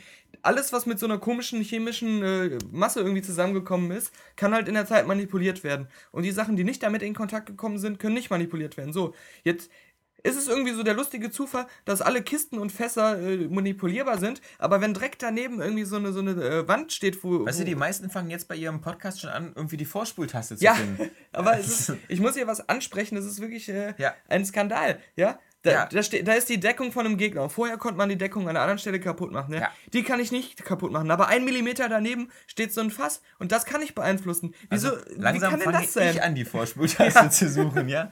Also, äh, wollen wir es kurz abkürzen? Singularity wäre bestimmt ein total geiles Spiel, wenn es im Sommer 2007 erschienen wäre, aber jetzt genau. ähm, weiß ich nicht. Aber natürlich, wir können ja nicht sagen, warten wir mal auf den Test ab. Die 6 von 10 ist bestimmt schon in Sichtweite, aber. Also, wenn ähm, die das mit diesem Fass und dieser Deckung da nicht hinkriegen, dann äh, eine 5 von 10 dann hatten wir noch diesen absoluten Nischentitel Call of Duty Modern Warfare 2, was ja so ein Freak-Spiel ja. ist, was sich vielleicht zehn Leute holen werden. Gerade wenn so. man es direkt nach Singularity gesehen ja, hat. Ja, ja, ja. Das war genau. Also ich meine, ich möchte mal ganz kurz äh, vorher was abkürzen, nämlich bei Call of Duty Modern Warfare 2, da war Infinity Ward und Activision natürlich so clever, dass sie gesagt haben, okay, äh, wir werden von dem Spiel vielleicht 15 Millionen Stück verkaufen über alle äh, Plattformen, also stecken wir vermutlich so die gesamte Rechen- und Energie- und äh, Programmierleistung der Welt in dieses Spiel. Ja. Damit selbst irgendwie äh, die kleine Ösenhalterung am Maschinengewehr äh, wird von 200 Leuten entwickelt, die sonst in vier Jahren Sacred 2 hätten gemacht. Ja, genau. Also, das, also falls jetzt äh, sozusagen das alles zu subtil war, das Spiel sieht ungefähr so geil aus, als wäre es in diesem Fall wirklich schon für die PlayStation 4 und die Xbox ja. 69. äh,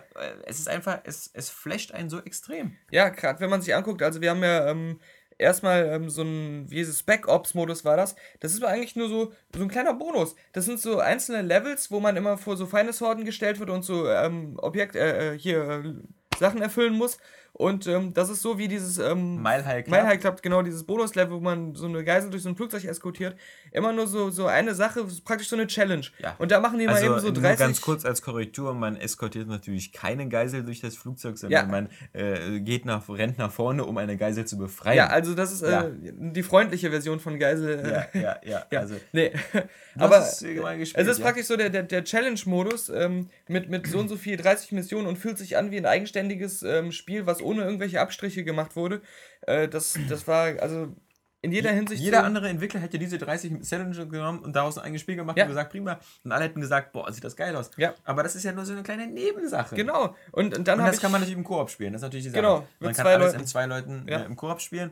Ähm, was natürlich, also Ach Mann, man sitzt da einfach und sagt sich, äh, man will es einfach haben. Ja. Und ich finde, man kann es schlecht beschreiben, weil, weil Spiele, die scheiße sind, kann man super beschreiben. Ja. Was einem da alles nicht gefällt, irgendwelche Fässer, die neben Deckungen stehen und nicht ja. altern und so. Ja, und ähm, weil bei dem Spiel, da kannst du immer nur einfach sagen, das ist geil und das ist geil. Und wenn du getroffen wirst, das Blut auf dem Bildschirm, was, was dir so die Sicht äh, für kurze Zeit verschmiert und dann damit auch demonstriert, dass du mal lieber in Deckung gehen solltest, das sieht aus wie, wie, wie frisch vom Gehirnmetzger, ja.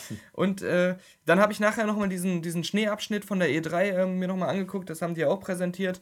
Und auf, auf so einer riesen Leinwand, das äh, sah die Gesichtsanimation der Gegner alleine, ja. Das ist so dermaßen geil und das habe ich so noch nie in einem Shooter gesehen. Ja. Der kann auch Killzone einpacken. Das sieht auch so aus, als ob so irgendwie die, die Gesichtsanimateure von Fahrenheit oder genau. von, von beziehungsweise Heavy Rain ähm, schon alleine daran gesessen hätten, nur die Gesichter der Gegner zu animieren, die auf dich zurennen. Ja. Die, die sehen so aus, als hätten sie wirklich irgendwie äh, Hass auf dich. Äh, ich ich beschreibe es letztendlich immer gerne so, äh, da sind tausendes von geilen Skriptmomenten und die sehen echt so aus, wie, wie ähm, als wenn die fließend ins Spiel übergehen, ohne dass man da irgendeine Art von Übergang äh, erkennt.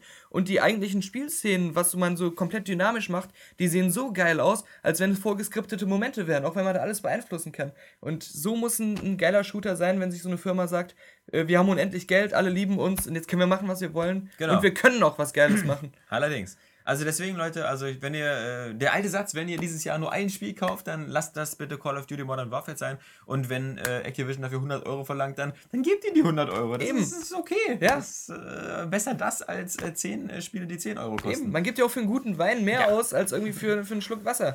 Genau. Äh, dieser Beitrag wurde Ihnen gesponsert von der Firma Activision. Wir bedanken Ja. uns ganz herzlich bei unseren Sponsoren. Nee, aber Spaß beiseite. Ähm, das äh, war sozusagen der Activision Roundup. Was haben wir noch mit A? Mit A haben wir noch Atari. Da haben wir irgendwie nur ein Spiel gesehen. Und das war äh, Star Trek Online. Hm? Ähm, das war halt ein äh, Massive Multiplayer MMORPG XYZ. Ja. Und äh, im Star Trek-Universum, nun bin ich ein ganz großer Trekkie, deswegen habe ich da auch immer schön die Trekkie-Nerd-Fragen stellen dürfen, Mhm. die dann immer zur Verwunderung der anderen Anwesenden geführt hat. Allerdings, die Jungs da, die das präsentiert haben, konnten die ganz gut beantworten. Also Ja, da waren sie sagen, schon fit. Also man muss sagen, genau, also was nun irgendwie hier in Olympus-Klasse ist oder sowas, Ja. da waren die ganz, ganz, ganz gut beisammen. Und man hat im Spiel auch angemerkt, dass, dass da durchaus Trekkies am, am Werk sind. Andererseits muss man halt sagen, äh, dass, äh, ja... es wirkte langweilig, es wirkte Es sehr langweilig. langweilig. Es, man, man hatte so eine, so eine Weltraumduell, aber es, es, es äh, macht auch noch nicht so den Eindruck von so einem wirklichen Massive Multiplayer Online-Spiel, Nee. ähm, weil, weil man halt da auch immer nur allein unterwegs war mit seinem Squad und sonst was. Und dann ist es halt eben Schwierigkeiten im Star Trek-Universum sowas einzufügen,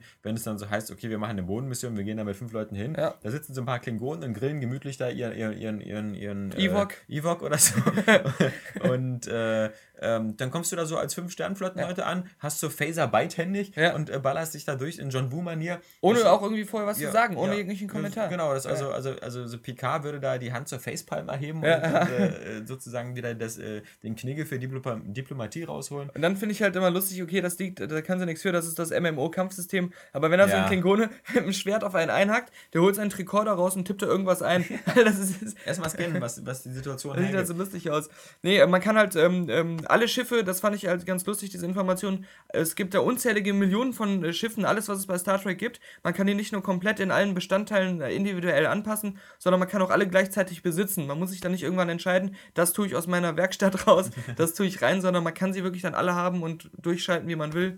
Aber ich meine, du hast äh, zu Recht gesehen, äh, letztes Jahr hast du präsentiert bekommen Stargate Worlds. Ja, und das war. Und, und, Das äh, sah genauso aus, also als wenn sie einfach so die Grundmechaniken von MMOs äh, genommen hätten. Also wie in so einem MMO für Dummies hier, als wenn so eine Anzeige gewesen wäre, äh, hey du, programmier dein eigenes MMO und dann hast du so einen Baukasten, wo du dann die Grafik drauf machst, aber es ist halt so das generischste, ähm, auch irgendwie langweiligste, was man sich dann vorstellt, was, was da rauskommt, was dann halt nur ein bisschen cool wirkt, weil es halt das Design von, von Star Trek oder halt damals Stargate hat.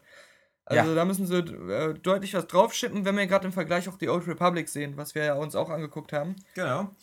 Was wir bei der Gelegenheit dann gleich noch abarbeiten können. Ja. Ähm, äh, Star Wars Knights of the Old Republic ist eine super Vorstellung gewesen. Das ist in so einer Art äh, riesen äh, Kino gewesen, das so mit einer Giganto-Version des äh, Philip Ambilight-Systems Genau. gearbeitet hat. Also während vorne auf der Leinwand alles explodiert ist, war halt drumherum auch immer so Lichteffekte und, und da ein Laser und da was. Dann hat immer der Arsch vibriert, das hat dir bestimmt gefallen, Ja. weil man irgendwie anscheinend immer auf so Bassboxen gesessen hat.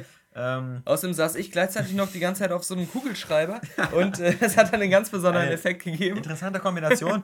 ähm, ja, das Spiel selber, muss man sagen, sah super geil aus. Es fühlte sich ähm, ein bisschen an wie so ein wirkliches Knights of the Old Republic 3 in so ein bisschen anderen Look. Das war wieder dieser, ne, so ein bisschen Ja, Cell-Shading. Das, das- wirkte das- wie so ein World of Warcraft Comic. Hätte ich mir anders gewünscht. Also, Ja, das, das war wirklich zu, zu comic-mäßig und äh, zu sehr so auf Multiplayer-Kompromiss aus. Und äh, da fand ich doch den Stil von den äh, Knights of the Old Republic-Teilen, den Singleplayer-Teilen, ähm, besser. Der war ja auch nicht hyperrealistisch, aber der war halt nicht ganz so ähm, comic-mäßig wie das, was, was die jetzt bei Old Republic machen. Das Lustige war, fast jede Mission, die man uns gezeigt hat, ähm, die äh, fühlte sich fast so an wie eine äh, Knights of the Old Republic Mission, inklusive ellenlanger Zwischensequenzen, wo man verschiedene Dialogoptionen hatte. Das Ganze auch sogar schon lokalisiert in äh, äh, Englisch, Französisch und Deutsch. Also das Spiel ähm, ist auch das erste Massive Multiplayer Online-Rollenspiel, das komplett Sprachausgabe bietet, also nicht wie bei World of Warcraft oder so, wo irgendwie immer nur der. Begrüßungssatz genuschelt wird, sondern einfach alles, was da gesprochen wird, ist Sprachausgabe und ähm, die Zwischensequenzen in Spielgrafik sehen Hammer aus. Man muss sich auch mal so eine Mission vorstellen, ja. Man kommt auf so einen Sternzerstörer, äh, hat sich da erstmal so durchgeschlagen, dann unterhält man sich mit dem Captain, entscheidet, ob man ja. ihn tötet oder nicht. Dann wird der Sternzerstörer angegriffen von irgendeinem anderen Großkampfschiff und man sieht dann wirklich alles, wie das passiert. Das ist nicht wie in anderen MMOs, dass einem gesagt wird, das und das passiert, stell dir das mal in deinem Kopf vor, sondern man sieht es richtig voll animiert auf dem Bildschirm, als wenn es wirklich ein Singleplayer-Spiel wäre. Nur was wir uns noch gar nicht so richtig vorstellen können, ist, wie das halt eben wirklich so eben funktioniert. Ja. Wie das mit mehreren Leuten funktioniert, wie das dann aussieht, wenn diese ganzen äh, Skriptsequenzen von zwei Leuten gespielt werden. Wie ist das, wenn ich das mit dir spiele? Ähm, wenn ich äh, den, äh, den Captain jetzt umbringen möchte und du nicht? Und, und ja. Oder wie das in der Vergangenheit ist, wenn bei in deiner Welt, wie du immer so schön sagst, der Todesstern zerstört ist und bei mir nicht. Ja, genau. Ähm, also das, das müssen sie noch ein bisschen zeigen, wie sie halt diese. Denn sie sagen ja immer, dass äh, sie haben all das, was andere Spiele auch haben, plus endlich mal das Erlebnis, eine geile Story für den Spieler zu haben. Was im World of Warcraft oder so, da ist man ja irgendwie, da hat man ja nicht so eine Story, die sich nur auf dich konzentriert, ja. sondern du bist ja nur Teil eines, einer größeren Story und da sind wir mal gespannt, wie sie das kombinieren wollen, halt mit diesen Möglichkeiten, dass man eben mit ganz vielen Spielen unterwegs Cool ist, dass sie gesagt haben, man soll so von Anfang an sich wie ein Held fühlen. Das heißt, ja. man muss sich nicht erst mit irgendwelchen Wompraten rumschlagen, sondern kann direkt es mit mehreren äh, blöden genau. Leuten die aufnehmen. Die erste Tutorial-Mission hat man ja gesehen. Man ja. kommt raus aus dem Tempel und kämpft gleich irgendwie gegen vier andere und, und macht ja. die dann auch fertig. Also das vom Feeling her ist das schon super gewesen. Wobei, für mich kommt noch nicht so richtig dieses Star Wars-Feeling rüber, weil wir haben halt nur so langweilige Planeten gesehen. Jetzt nicht so diese Hauptplaneten, so Tatooine oder so, das gab es ja noch nicht da, äh, sondern nur irgendwie so den Cis-Planet und ähm, hier, was war das noch? Äh, halt der Sternzerstörer und so, aber das, das wirkte halt noch nicht so ganz wie, diese Filmatmosphäre kam noch nicht rüber. Und wenn ich dann so sehe, da läuft so ein Han Solo-Verschnitt äh, in so eine Umgebung, da stehen so immer in Viererpäckchen so komische Leute, die einfach nur da rumstehen, so komische Plünderer oder so, und der läuft dann alleine dahin und hm. tötet die so grüppchenweise. Ja, ja. Das ist ja nicht wirklich so Star Wars, also das war. Ja, das war aber bei Knights of the Old Republic auch nicht viel anders. Also, ja, aber da war es. Ja, okay. Da hat es immer doch schon so, so Sinn. Da waren dann halt irgendwelche so Mandalorianer, die sich über Krieg unterhalten haben und ja. dann irgendwas, äh, irgendwie ähm, eine Höhle plündern wollten. Und das hatte schon immer so ein bisschen Storybezug, die, okay. die Gegner. Ja, aber wir, wir müssen weitermachen, weil sonst sind wir bei dem Podcast irgendwie bei acht Stunden angelangt. Ja. Äh, ähm, Wie viel kann man eigentlich bei iTunes reinstellen? Ja, ist das nicht irgendwie eine Begrenzung? Nee, gibt es keine Begrenzung, weil man den ja selber auf den Server lädt. Also ah, iTunes ah, okay. ist ja scheißegal, die bieten den ja nicht selber an. Und okay. ähm, nee, äh, deswegen machen wir jetzt schnell mal bei B weiter. Bei B gibt es äh, zwei Firmen, die mir einfallen. Vielleicht gibt es noch eine dritte. nee, genau, nämlich Bethesda. Bethesda mit ja. Brink zum Beispiel. Und neben Bethesda fällt mir noch Blizzard ein. Deswegen ganz kurz Blizzard. Blizzard hat äh, äh angekündigt natürlich ganz groß das Add-on Cataclysm. Ähm, Surprise, surprise, das scheint mhm. irgendwie die Geheimabteilung von Sony übernommen zu haben. Weil auch alles, alles, alles was geleakt wurde, ob das die Worgen sind, ob das die komischen kleinen Goblins sind. Ob das der Level Cap mit genau, 85 ist. Die verschiedenen Charakterkombinationen, ähm, äh, die man da jetzt mit den anderen verschiedenen Klassen machen kann. Also alles, was ihr in unseren News schon gelesen habt, lest es nochmal nach, wenn ihr es im Detail wissen wollt. Wir sind da jetzt auch nicht so die Ultra-Freaks, die jetzt mit jeder Angabe da was anfangen konnten, äh, im, was das jetzt für World of Warcraft bedeutet. Genau, Aber einen neuen Kontinent in dem Sinne gibt es eigentlich nicht, außer nee. halt die Startgebiete von den äh, Goblins, die neu dazugekommen sind. Sie waren halt wieder über diese Phasing-Technik, ja. dass halt alles auf einmal verbrannt ist und anders aussieht und die Welt untergeht und sowas. Äh, ja. Also World of Warcraft-Fans wird es freuen, die können entweder äh, nochmal fünf Level äh, weiter äh, steigen oder die können nochmal zwei neue Charaktere anfangen. Ja. Ja, und alte Instanzen nochmal neu erleben, die dann wirklich äh, jetzt auch noch schwieriger geworden sind. Äh, ja, wenn man, wenn man praktisch sagt, ich habe alles bei World of Warcraft schon gesehen, äh, auch bei den ganzen Add-ons, die es schon gab, dann kriegt man jetzt praktisch nochmal den gleichen Umfang äh, in einem ja. neuen Add-on geboten. Also, äh, und kann vielleicht sich dann nochmal erwerben, als kleiner grüner Goblin rumzulaufen und so seine ganzen ausgewachsenen Krieger beiseite zu legen, um dann so ein. Äh, Aber ich kann echt nur sagen, Leute, also ihr habt jetzt bestimmt alle so, also World of Warcraft wird dieses Jahr fünf Jahre alt. Ja. Also die meisten Leute haben das wirklich schon sehr lange gespielt. Und ich kann euch nur sagen, ähm, vergleicht einfach mal euer Spielerlebnis, so eure, äh, der Faktor von Pipi in der Hose und, äh, und, und Spermaresten äh, nach zehn Stunden Call of Duty, ja. Modern Warfare 2 und zehn Stunden World of Warcraft. Und ähm, guckt dann, äh, wie ihr eure Lebenszeit besser anlegen könnt, weil ähm, das muss ja, also irgendwann ja auch mal, muss man da ja auch mal wieder loslassen können. Eben, man muss genau. ja auch mal wieder neue Spielerlebnisse haben und mal wieder sein Geld für andere genau, Spiele ausgeben. Mal wieder so ein Spiel, wo man sein eigenes Gehirn ins Gesicht gesplattert bekommt. genau, das muss auch mal wieder sein. Und äh, Blizzard hatte aber natürlich noch zwei andere Sachen, was auch eine gute Sache ist, weil, ähm, wie gesagt, man muss ja äh, nicht Blizzard bashen, wenn man sagt, man will nicht nur World of Warcraft spielen, denn sie hatten natürlich auch noch Diablo 3 das äh, wollen wir kurz zusammenfassen. Ja, da können wir den gleichen Pipi- und Sperma-Witz wiederbringen, ja. den wir gerade bei Modern Warfare gemacht haben, weil das ist dermaßen geil. Und ich kann es verstehen, wenn sich da die Leute da, die Messebesucher, auch mal anderthalb bis zwei bis drei Stunden angestellt haben, um fünf Minuten zu spielen, weil das, da, da, kommst du nicht mehr von weg eigentlich. Wenn da nicht so ein Blizzard-Man käme und sagt, jetzt will aber auch mal ein anderer spielen, ja. dann, dann würdest du da sitzen bleiben, bis die Games Convention, bis die schon wieder nach Asien gezogen ist. ja.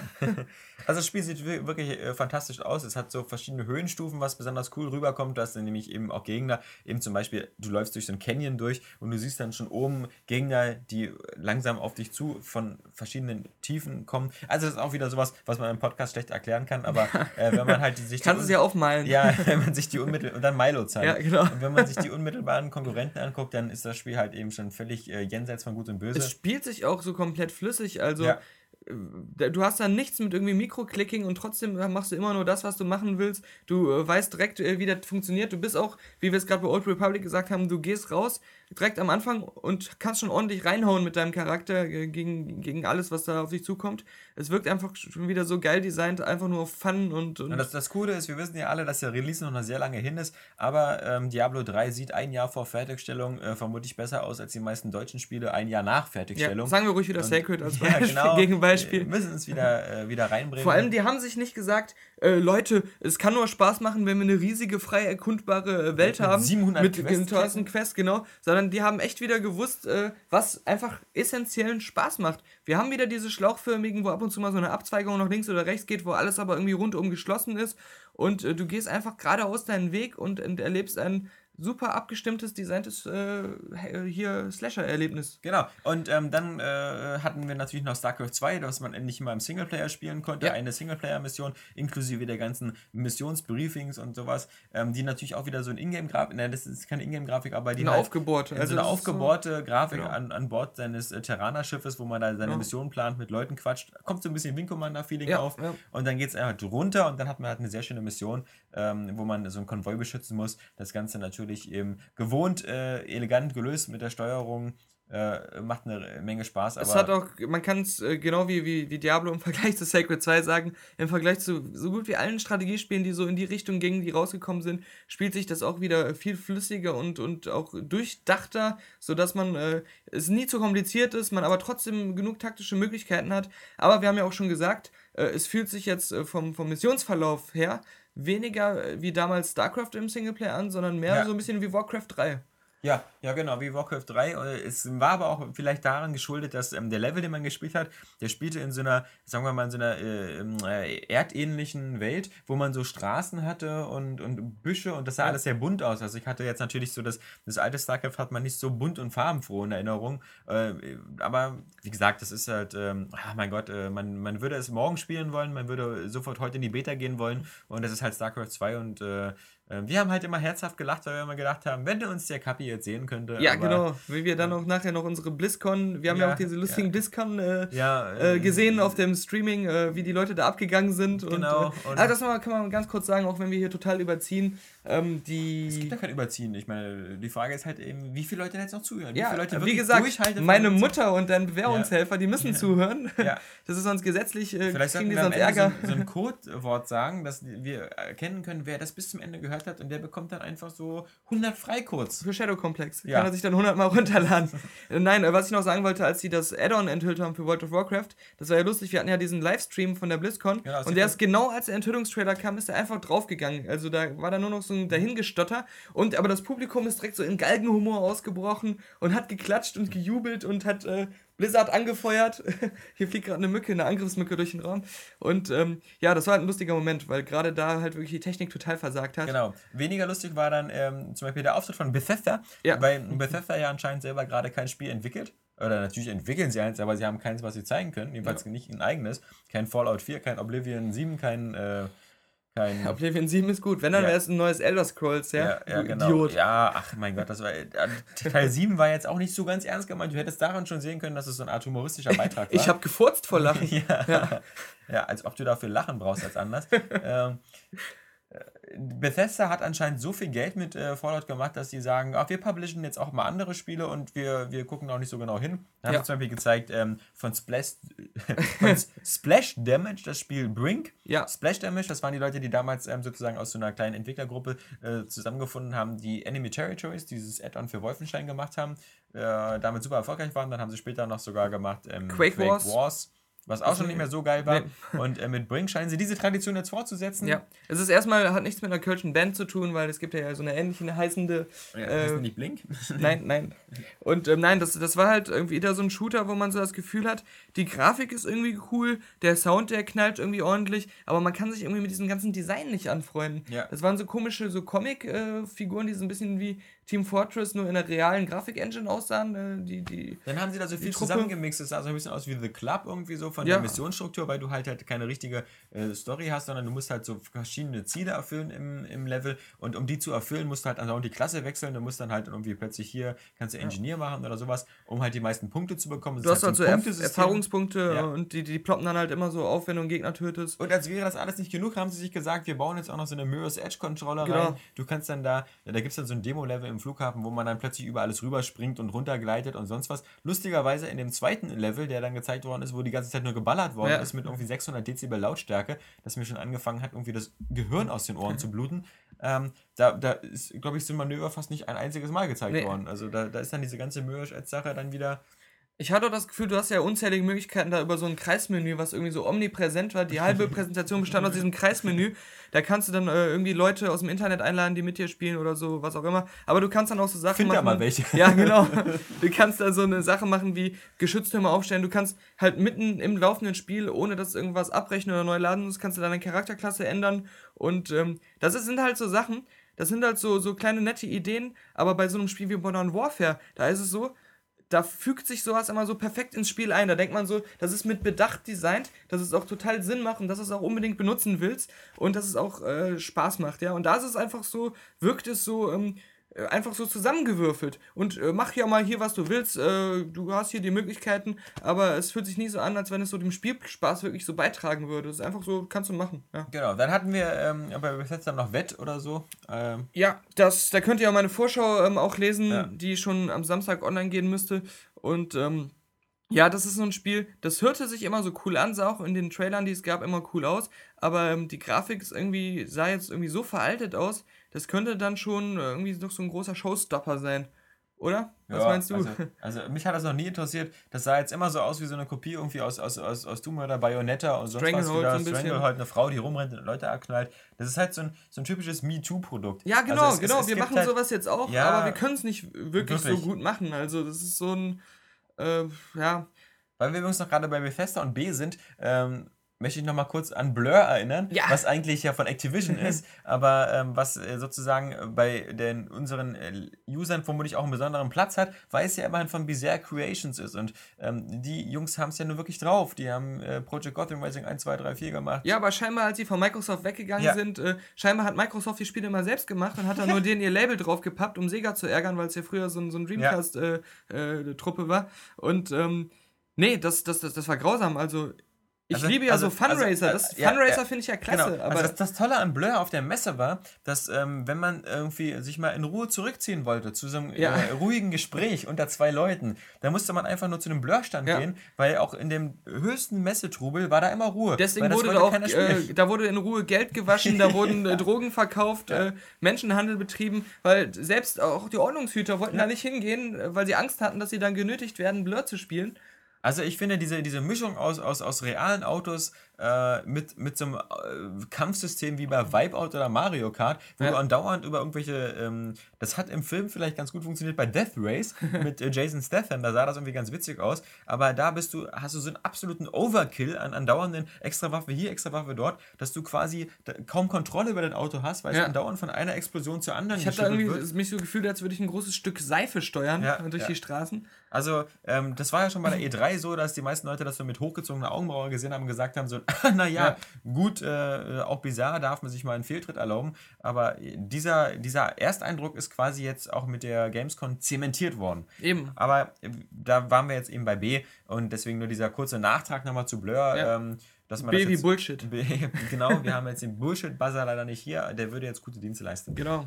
Ähm, ansonsten haben wir C, Capcom. Bei Capcom möchte ich nur ein Spiel äh, ansprechen, weil die anderen 600 äh, Spiele, die da, da irgendwelche Fighting-Spiele waren, wieder. MotoGP äh, und MotoGP, so. Das sind auch, oder auch, schon auch Monster Hunter aus. 3. Das sind Sachen, die sind jetzt nicht, nicht, nicht schlecht und da gibt es ja auch viele Fans von, aber die sind halt immer dasselbe, dasselbe Gute. Ja, da und, könnte man jetzt und Lost Planet 2 sieht halt auch super aus, Ja, aber da ist genau. jetzt die Demo auf dem Xbox Live Marktplatz oder so. eben und die kannst du dann auch noch auf dem Messeflur sowieso spielen. Also das müsste jetzt schon jeder wissen, äh, ob es ihm gefällt oder nicht. Was ich halt äh, gut fand und der Daniel nicht ganz so toll, da waren wir Na, endlich na, mal unterschiedlicher na, Meinung, na, da will ich halt gleich mal was Dark sagen. Ja. Void. Dark Void, ähm, klar, äh, Daniel wird jetzt vielleicht wieder sagen, die Steuerung ist scheiße Ja, Moment. und du hast es nicht gespielt. Genau, ich will jetzt nochmal sagen, wir haben es gemeinsam bei einer äh, Präsentation gesehen, wo man ein anderes Level gesehen hat, als am Messeflur war. Und da sah es wirklich ganz nett aus, das hat mir auch ganz gut gefallen. Aber das, was ich selbst unten gespielt habe, das war eine ganz andere Sache. Das war, das kann ich ja gleich äh, als Gegendarstellung bringen. Das hat mir da überhaupt nicht gefallen. Das wirkte eher wie Damnation als äh, Ja. das, was wir da oben gesehen haben, was Ja. ja wirklich nicht so schlecht war. Das muss ich auch Ja. sagen. Also Dark Void ist von den Machern von Crimson Skies, Xbox-Besitzern, äh, wohl bekannt.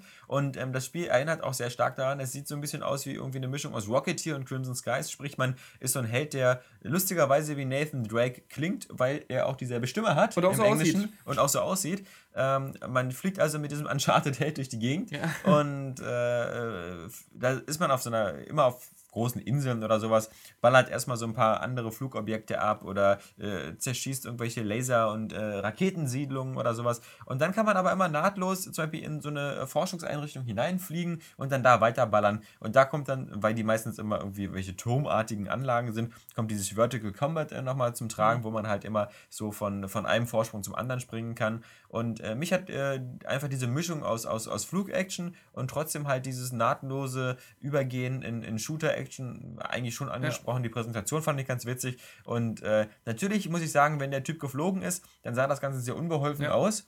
Und äh, das wird vermutlich auch sein, dass da eben die Steuerung noch getuned Ja, also, also erstmal als ich es gespielt habe, das war ein ganz anderes Level. Das war nicht dieses riesige offene Areal, was auch ziemlich cool aussah, sondern das war so eine Art Tomb Raider Höhle. Und äh, da ist es natürlich dann doof mit dem Jetpack immer so rumzuhantieren, weil man sich ständig den Kopf stößt. Und die Steuerung des Jetpacks war dann auch leider so, dass bei der kleinsten Bewegung des Ministicks ähm, ist er dann total zur Seite ausgebrochen und ähm, der ließ sich halt kaum richtig in der Luft äh, steuern. Und wenn man das dann auf so einem engen Raum wie in der Höhle hat, dann ist es halt ziemlich blöd. Und da sah es in, in so einer Höhle drin auch grafisch nicht so toll aus. Es war halt ziemlich karg und, und äh, äh, keine schönen Lichteffekte und sowas. Aber wie gesagt, das andere, was sie uns da gezeigt haben ähm, äh, bei ihrem Businessstand, das war klasse ähm, für, für so ein Spiel, womit man nicht gerechnet hat. So. Genau, kommt Mitte Januar raus. Ja. Äh, wir sind gespannt. Ähm, ja, also äh, schauen wir mal.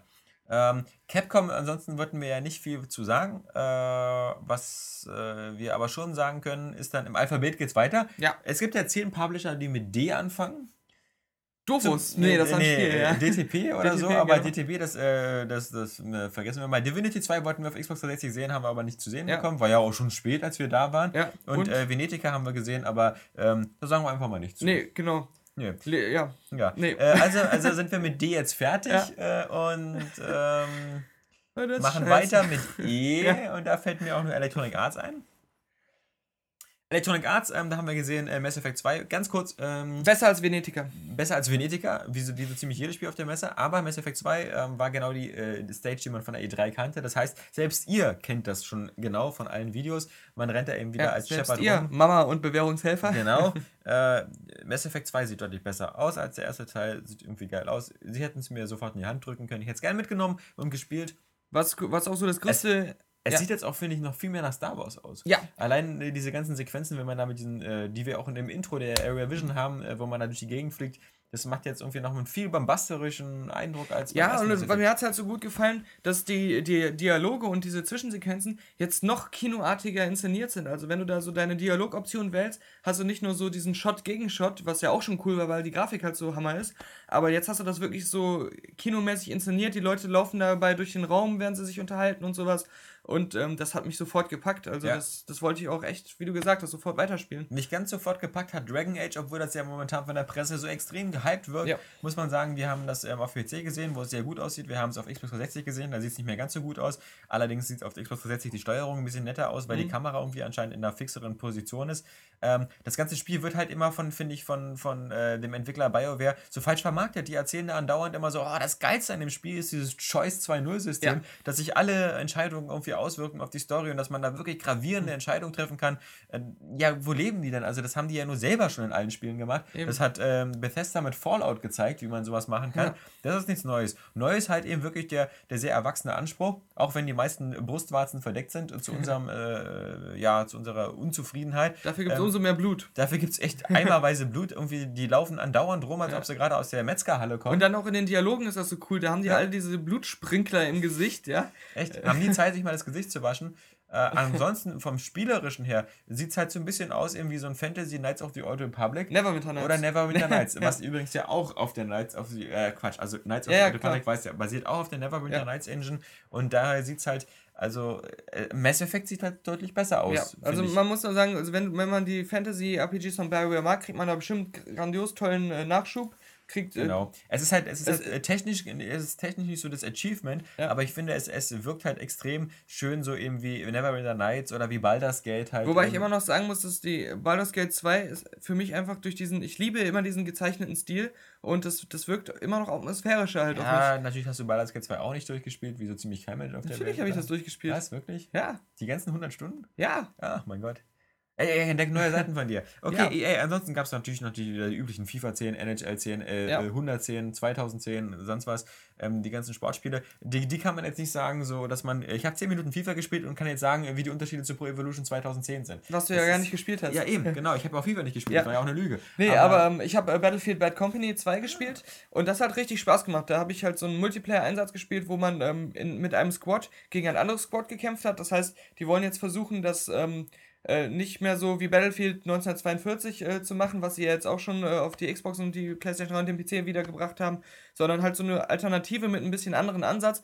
Man ist halt immer in festen Squads, die halt ein ganzes Team darstellen und äh, kämpft dann halt um irgendwelche Kisten, die man sprengen muss oder solche Ziele und hat man ein viel stärkeres Zerstörungsfeature. Ist immer noch nicht ganz so ähm, cool und dynamisch wie bei Red Faction Gorilla, aber man kann jetzt halt wirklich ganze Häuser zerbröseln, was, was halt auch taktisch was bringt. Man kann wieder mit dem Hubschrauber rumfliegen und solche Sachen und das sah halt auch grafisch schon ziemlich schick aus. Also ähm, Battlefield-Fans gibt es überall und äh, das äh, wird euch alle reizen, wenn ihr auch Multiplayer-Shooter allgemein mögt.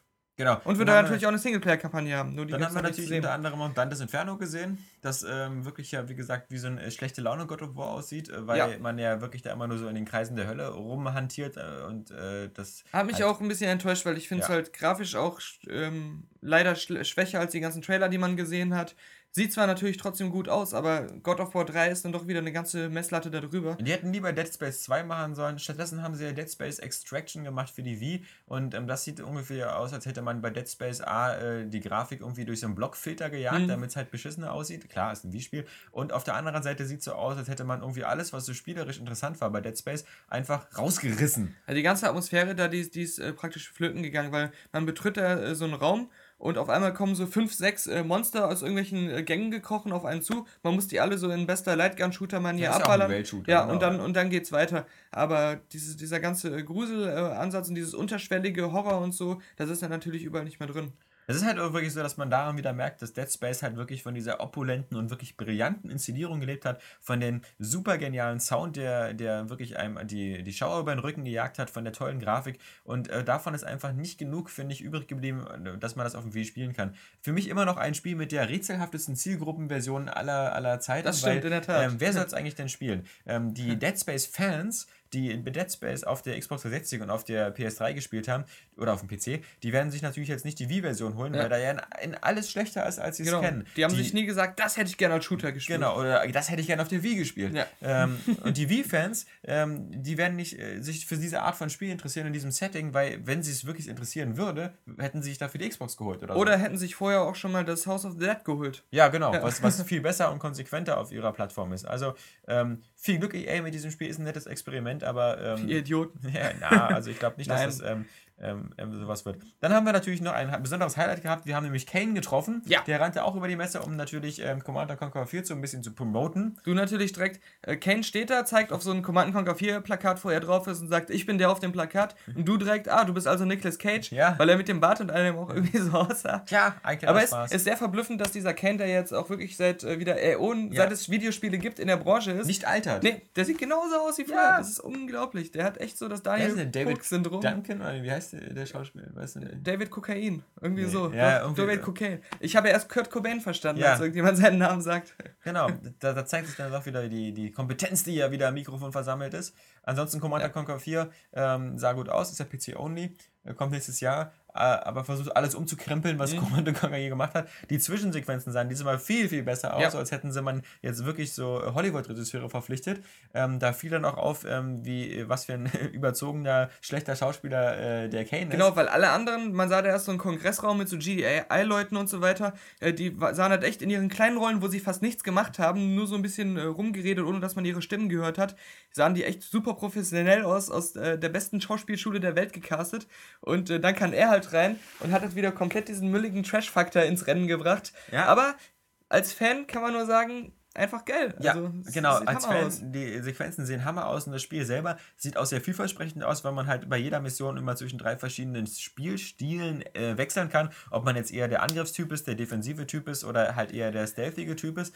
Äh, je nachdem hat man verschiedene Einheiten zur Auswahl und kann halt anders spielen. Leute wie ich, die immer nur Bunker bauen und sich in ihrer äh, Basis verschanzen, die äh, nehmen dann natürlich den defensiven Spiel, äh, und äh, Leute wie du vielleicht, die eher aggressiver spielen, ähm, die nehmen dann den aggressiven, wo sie halt mehr schnelle Einheiten Das haben. Coole ist ja im Multiplayer-Modus, wenn man ähm, stirbt, dann ist Ja. man nicht raus, man kann halt wieder direkt einsteigen, also praktisch respawnen, indem man halt irgendwo ähm, dann seine Basis wieder auf der Karte platziert und dann Ja. neu anfängt. Und damit dann nicht die Leute ähm, überall ihre Einheiten platzieren, damit sie dich direkt abballern können, äh, stör- sterben die alle. Sobald eine. Basis irgendwo hingesetzt wird, gibt es so eine Druckwelle und alles, was in der Nähe ist, wird kaputt gemacht.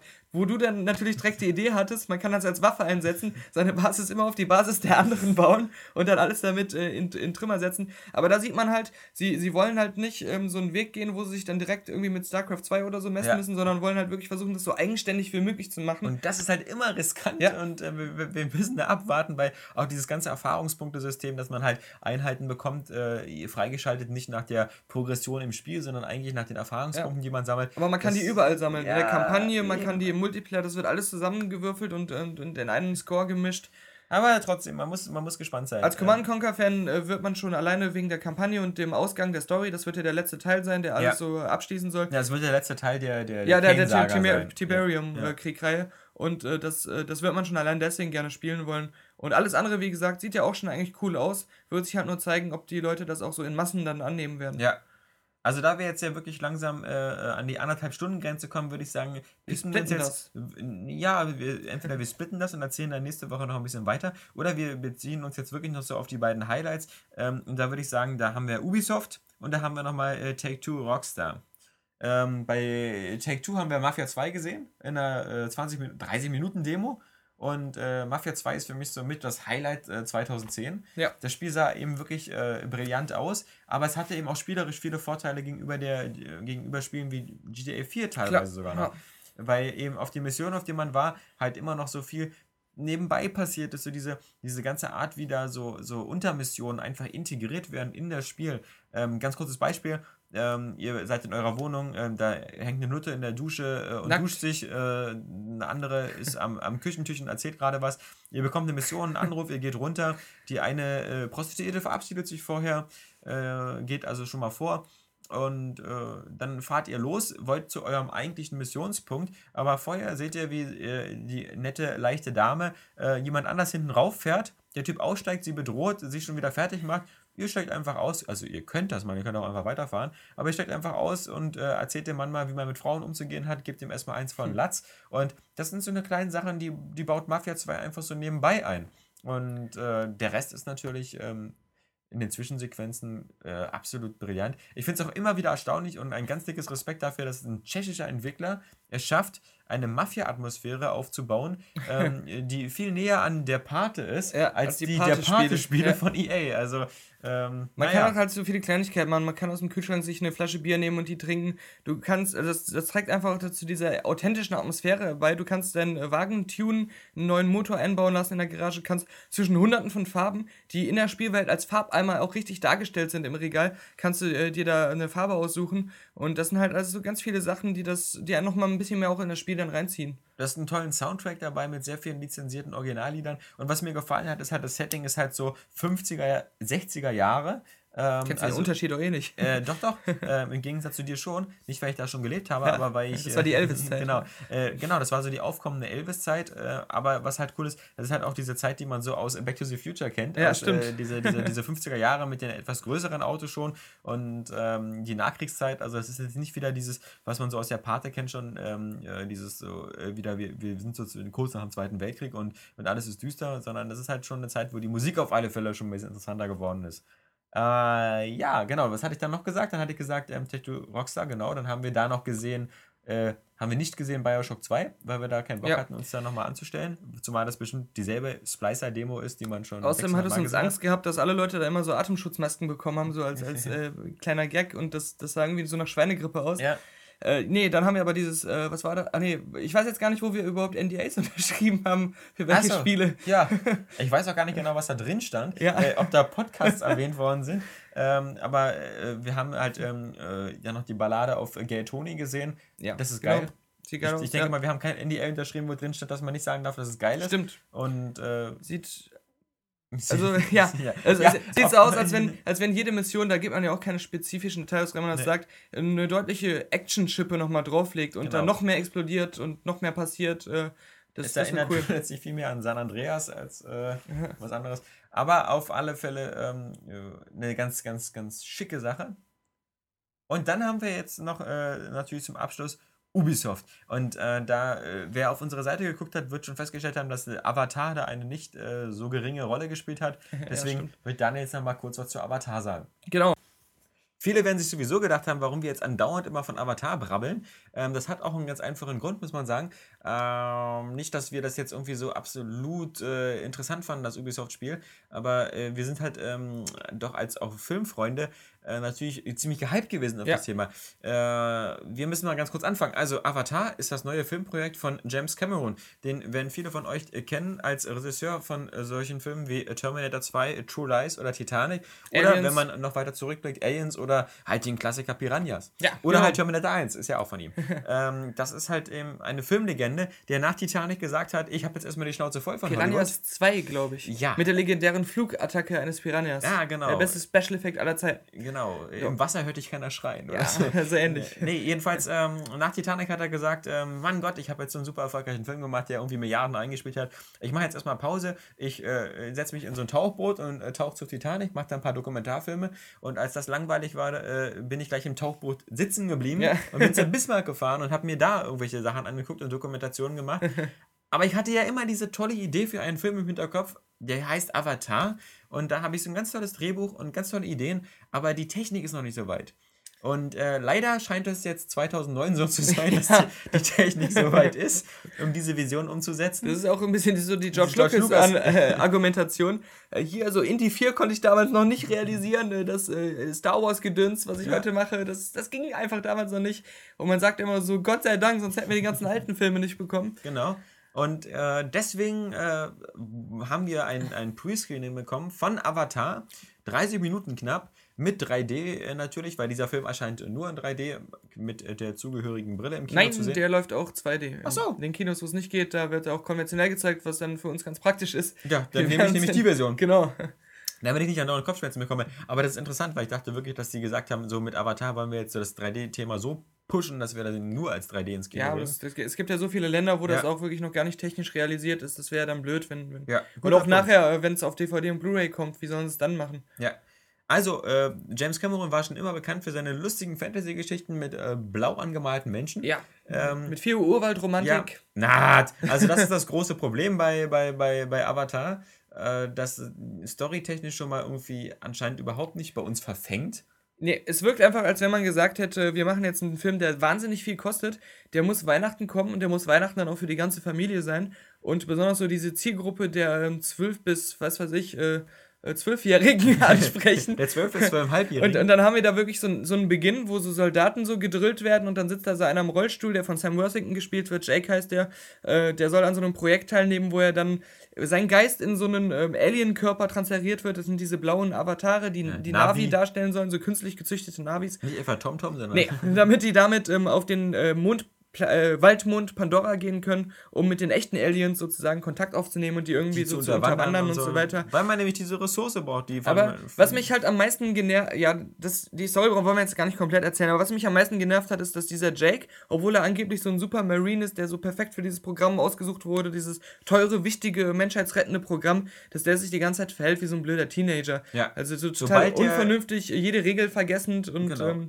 sobald er eben äh, raus ist aus seinem Rollstuhlkörper und rein in diesem Navi, ähm, verhält er sich halt so irgendwie wie Jaja Binks auf Speed und, und äh, ist so der kleine Tollpatsch und ja. der überall gegenrennt und man, man, hat halt, man hat halt so den Eindruck, dass diese äh, Story-Erzähleigenschaften und dieses ganze Düsterne, was oder Ernsthafte, was James Cameron Filme ausgemacht haben, ich meine, selbst True Lies war jetzt ja noch nicht sehr ernsthaft, ja. das war ja auch ein lustiger Film, mhm. aber diese, diese gewisse Believablekeit und, und Ernsthaftigkeit, dass die halt völlig weg ist und dass man jetzt stattdessen so in so einem Art Star Wars Episode 1 äh, Schema ja. ist, wo irgendwie äh, so Ganggangs rumlaufen und Nabus und, und alles bunt und kitschig ist, aber, aber irgendwo. Das macht halt dann einfach so jegliche Faszination kaputt, weil wenn, wenn das jetzt so gewesen wäre, er wacht auf in diesem Avatar-Körper und animiert sind die super. Also die Gesichter ja. und alles sehen total lebensecht aus von diesen Aliens. Äh, dann, wenn, wenn er dann aber aufsteht und in diesen Comedy-Modus verfällt, ja, dann ist das für mich nur noch so ein doofes Gummibärchen, was da rumläuft. Ja. Und dann habe ich einfach diesen Faszinationsfaktor nicht mehr und dann berührt mich das auch nicht mehr, wenn da irgendwie so eine Liebesgeschichte zwischen ihm und irgendeiner so, so einer Navi-Frau entsteht, weil das einfach nur noch diese, diese Silliness ist für, für, für, für jüngere, äh, so dieses plakativ äh, äh übertriebene und das kann genau. mich dann nicht mehr packen. Nun muss man natürlich sagen, der Film ist zweieinhalb Stunden lang oder wird ja. zweieinhalb Stunden lang sein. Wir haben davon nur knapp 23 Minuten gesehen. Dann immer ja nur sein, so einzelne Szenen, die genau, nicht, die nicht so aneinander gereiht waren. Das kann ja sein, dass wir jetzt irgendwie nur wieder eine blöde Auswahl von Szenen hatten oder ja. so. Ähm, man wird da noch ein bisschen abwarten müssen, aber bei dem Spiel haben wir ja auch irgendwie 23 Minuten gesehen. Ja, genau. Es ist echt so ein, so ein, also auf die Next-Gen-Version so ein Lost Planet 2 für Arme, was halt nicht heißt, dass es scheiße ist. Also für ein Lizenzspiel, muss ich sagen, sieht es eigentlich ganz ordentlich aus. Man ist da auch auf diesem Planeten Pandora unterwegs, erstmal als Mensch und ähm, legt sich dann da mit den komischen Wölfen, die da rumlaufen und diese ganzen, ganzen Monster, die aus Peter Jacksons King Kong stammen könnten, so wie, wie dieser ganze Urwaldplanet auch irgendwie so Skull Island darstellt von, von, von King Kong äh, läuft man halt rum und hat so, so einen Standard, äh, Standard Arcade-Shooter mit ein paar lustigen Fähigkeiten. Zwischendurch schlüpft man in so einen Kampfroboter, der dann aber äh, nicht mehr weitergehen kann, weil ein Baumstamm unglücklich umgekippt ist und euch den Weg versperrt. Dann müsst ihr dann zu Fuß weitergehen, weil ihr sonst nicht durchpasst und solche Sachen. Also es ist halt, wirkt halt nicht wie der Hammer. Und wenn man weiß, dass die Far Cry 2 Engine dahinter werkelt, kann man enttäuscht sein, weil so toll sieht es nicht aus. Aber es sieht eben ganz okay aus. Es hat diesen 3D-Effekt auch wie im Kino, stereoskopisches 3D haben die gezeigt mit Spezialfernseher und den, den normalen äh, Brillen mit diesen äh, dunklen Gläsern. Ja. Und das ist halt auch so, es sieht so, ähm, es ist halt 3D. Es ist 3D, ja. wie man es kennt, aber man will es irgendwie nicht so spielen, weil man, es verliert an Kontrast, es verliert einfach an Helligkeit ja. und ähm, und genau das gilt eben auch für zum Beispiel Resident Evil 5 auf dem PC, genau. was man äh, wahlweise was, mit Nvidia auch in ja, 3D spielt. Was kann. aber mit so einer Elektro-Shutter-Brille ähm, ja. besser aussah als Avatar in 3D. Äh, mehr Tiefenwirkung einfach hatte. Aber ähm, auch da, sobald man sich irgendwie schnell umdreht und irgend so ein Objekt sich dann irgendwie so vor das Gesicht äh, des Spielers schieben würde, dann sieht es total strange aus, als wenn einem eine Fliege ins Auge geflogen wäre. Ja, so also der, der, Nutzen, den man von dieser Technik hat, der überwiegt halt einfach nicht diesen ganzen Aufwand. Beim ja. PC auch der ganze technische Aufwand. Du brauchst eine extra Grafikkarte, du brauchst diese Brille und du brauchst einen speziellen 120 Hertz fähigen äh, Bildschirm. Ähm, das alles, damit du dann irgendwie zwei Spiele im Jahr in 3D spielen kannst, wo du dann auch irgendwann die Brille wieder absetzt, weil du denkst, ich will lieber ein scharfes Bild haben, was farbenfreudig, kontrastreich ist, statt irgendwie ein, ein verwaschenes Bild, was irgendwie in 3D ja. ist. Man kennt das ja auch von, von 3D-Bildern. Man hat sich die ab und zu mal angeguckt, hat so seine Augen verdreht, um das sehen zu können. Ja. Und hat sich dann so gedacht, oder hat so eine, so eine doofe Brille aufgesetzt halt und hat sich gedacht, hm, das ist aber jetzt ein verblüffender Effekt, den ja. gucke ich mal einmal im Jahr an, bin wieder verblüfft. Aber ich aber, möchte nicht immer so gucken. Genau, es, es hat sich ja auch bei, bei Bildern, obwohl es schon lange möglich ja. ist, nie durchgesetzt, dass die in 3D sind, ob im Museum oder die, die man aus seiner Fotokamera zieht. Und genauso ist es bei den, bei den Filmen und Spielen. Das ist jetzt wieder so eine Welle, gerade im Kino, man weiß das ja, die ähm, Zahlen der Leute, die ins Kino gehen, ist speziell da wegen den Heimkinosachen, seit es DVD gibt, dass es so populär geworden ist, sehr rückläufig. Und die müssen sich halt jetzt wieder ein neuen, äh, neues Gimmick ausdenken, um die Leute fürs Kino zu begeistern. Und als solches wird es bestimmt noch eine Weile ziehen, aber das wird auf keinen Fall die Zukunft sein, so wie wir das jetzt gesehen haben. Was wird sonst die Zukunft sein? Also ich meine, jetzt zum, das zum normale 2D-Kino, wie wir es immer gekannt genau, haben. Genau, das, das, ist klar. Aber ich meine jetzt ähm, zum Abschluss nochmal, äh, bevor wir äh, die User in das äh, wohlverdiente Wochenende schicken, noch irgendwelche besonderen äh, Gamescom 08-Erlebnisse, die du teilen möchtest? Die ich teilen möchte? Nee, eigentlich. Also Spiele-Highlights? Hm, ich weiß, Modern Warfare 2 war für mich so das Highlight und da haben wir schon drüber geredet. Genau, für mich war das Highlight eben immer noch so, sagen wir mal, mit Forza Motorsports äh, 3. Für mich war eine kleine Überraschung das Dark Void von Capcom. Call of Duty Modern Warfare war natürlich der super Oberhammer, den man erwartet hatte. Ja, also es war auf jeden Fall auf der ganzen Messe cool, dass man so viele Spiele gespielt hat, die auch wirklich schon sehr fertig aussahen und die man auch wirklich selber dann spielen konnte. Ja. Also das beste Beispiel ist halt Sony, wo jeder geile AAA-Titel, den sie jetzt demnächst auf ihrer Konsole da haben, dass du den einfach so... Äh, da riesenabschnittsweise durchspielen konntest. Und das war halt so das, das Positivste, was ich daraus mitnehme. Und dass es halt äh, wirklich äh, im Gegensatz zu Leipzig einfach alles rüber transportiert hat. Also genau. du hast nicht das Gefühl, da ist irgendwie was verloren gegangen oder schlechter geworden. Und das ist ja irgendwie so die Hauptsache. Ja, man hatte auch den Eindruck, dass die Gamescom wirklich einen guten Start hingelegt hat. Ich denke ja, mal, die, die Hallen waren voll. Die Besucherzahlen, wenn sie jetzt dann äh, veröffentlicht werden, die werden schon bestimmt über der 200.000 Marke sein oder vielleicht knapp drunter. Auf alle Fälle vergleichbar halt mit der Leipziger Messe. Und äh, was uns Spielefans angeht, muss man sagen, die nächsten sechs Monate scheinen vermutlich so mit die besten und äh, spannendsten sechs Monate für Zocker zu sein, die es in der Spielegeschichte je gab. Denn wir haben jetzt wirklich eine verlustfreie Zeit. Ab dem 1. September kann man sagen, sechs Monate lang reiht sich mindestens zwei, drei Spiele-Highlights im Monat aneinander. Und es gibt jetzt nicht mehr so diese, diese Weihnachts-Power-Packung, wo wir plötzlich zehn Spiele zu Weihnachten äh, zocken wollen, sondern es gibt jetzt wirklich jeden Monat ein Highlight. Genau. Und ähm, das ist so eine, ein, eine Erfahrung, die man auf der Gamescom Menschen halt, äh, auf der Gamescom, man muss sich noch dran gewöhnen, ja, ja. mitnehmen konnte, dass wir jetzt wirklich auf geile sechs Monate gucken und wir würden uns eben dann auch freuen, wenn ihr sozusagen äh, die äh, diese sechs Monate mit uns zusammen begleitet. Ja, weil, ziemlich kitschig. Äh, Was ich schön ja, fand, war ja. immer so zu sehen, den Familienvater mit seiner ganzen Familie. Ähm, Auf der Gamescom? Ja, das ist. Also ich finde das äh, ehrlich gesagt scheiße, wenn die da mit ihren äh, irgendwie Kindern äh, in Kinderwagen durch die Gegend fahren, die Aber am schlimmsten, sechs Monate alt sind. Am schlimmsten sind doch immer da immer so die, die, es gibt ja so verschiedene Arten von Nerds und so der coole Checker unter den Nerds, der schon eine Freundin hat mhm. und dann so sie die auf die Games äh, kommen geschleppt hat und sie dann immer so gute Miene zum bösen Spiel machen musste. Weil, weil er, du hast das ja, das ist ja dann Witz, den ich jetzt klaue, er wird ja sich dann auch nicht auf so eine Modemesse schleppen lassen. Nee, das würde er ja niemals machen. Nee, also, also, lasst eure Frauen zu Hause, ja. wenn sie sich dafür nicht interessieren, denn äh, genau. mir tun all diese Damen leid, die dann immer von ihren Freunden genötigt werden, genau. da mitzukommen und sich dann da so irgendwie zwei Minuten Singstar angucken dürfen. Dann könnt ihr euch drei Stunden in der Call of Duty Schlange mit genau. ihren Freunden stehen. Dann äh, könnt ihr euch auch äh, viel leichter, ohne euch zu schämen, vor so ein Messebabe stellen und mal die Hand in der Hosentasche verschwinden lassen. Ähm, ja, äh, das war's. Äh, zum Abschluss gibt es jetzt nicht wieder diese typische äh, Apple Doodle Musik, die wir sonst immer äh, zur Einleitung, äh, zur Einleitung, genau, ja, zum Extra, zur Ausleitung, zur Ausleitung anbieten, sondern ich denke mal, es wird jetzt Tradition sein, dass wir zum Abschluss immer den Area Games Party Song anbieten können, ja, genau. den ein User für uns gebastelt hat. Und da bleibt jetzt noch erstmal zu sagen, dass ähm, ihr noch die ganzen nächsten Wochen, wahrscheinlich Monate über, zugedünnschisst werdet mit Vorschauen, mehrere am Tag, weil wir da so viel Material haben, auch zu Spielen, über die wir jetzt nicht geredet haben, die ganz interessant sind, wie Tony Hawk's Gate und, und so weiter. Da gibt es noch einige. Heißt das, aber right, yeah. ich, will, ich, ich will nicht mal mit diesen ja, das ist, ich war jetzt, ähm, ja, ja, das war peinlich. Ja. Kannst du das rausschneiden? Nein, leider nicht. In diesem Sinne sind wir am Ende angekommen. Wir wünschen euch noch ein wunderschönes Wochenende. Habt was davon. Zockt nicht so viel und äh, schöne Grüße sagen wie immer Alex und Daniel.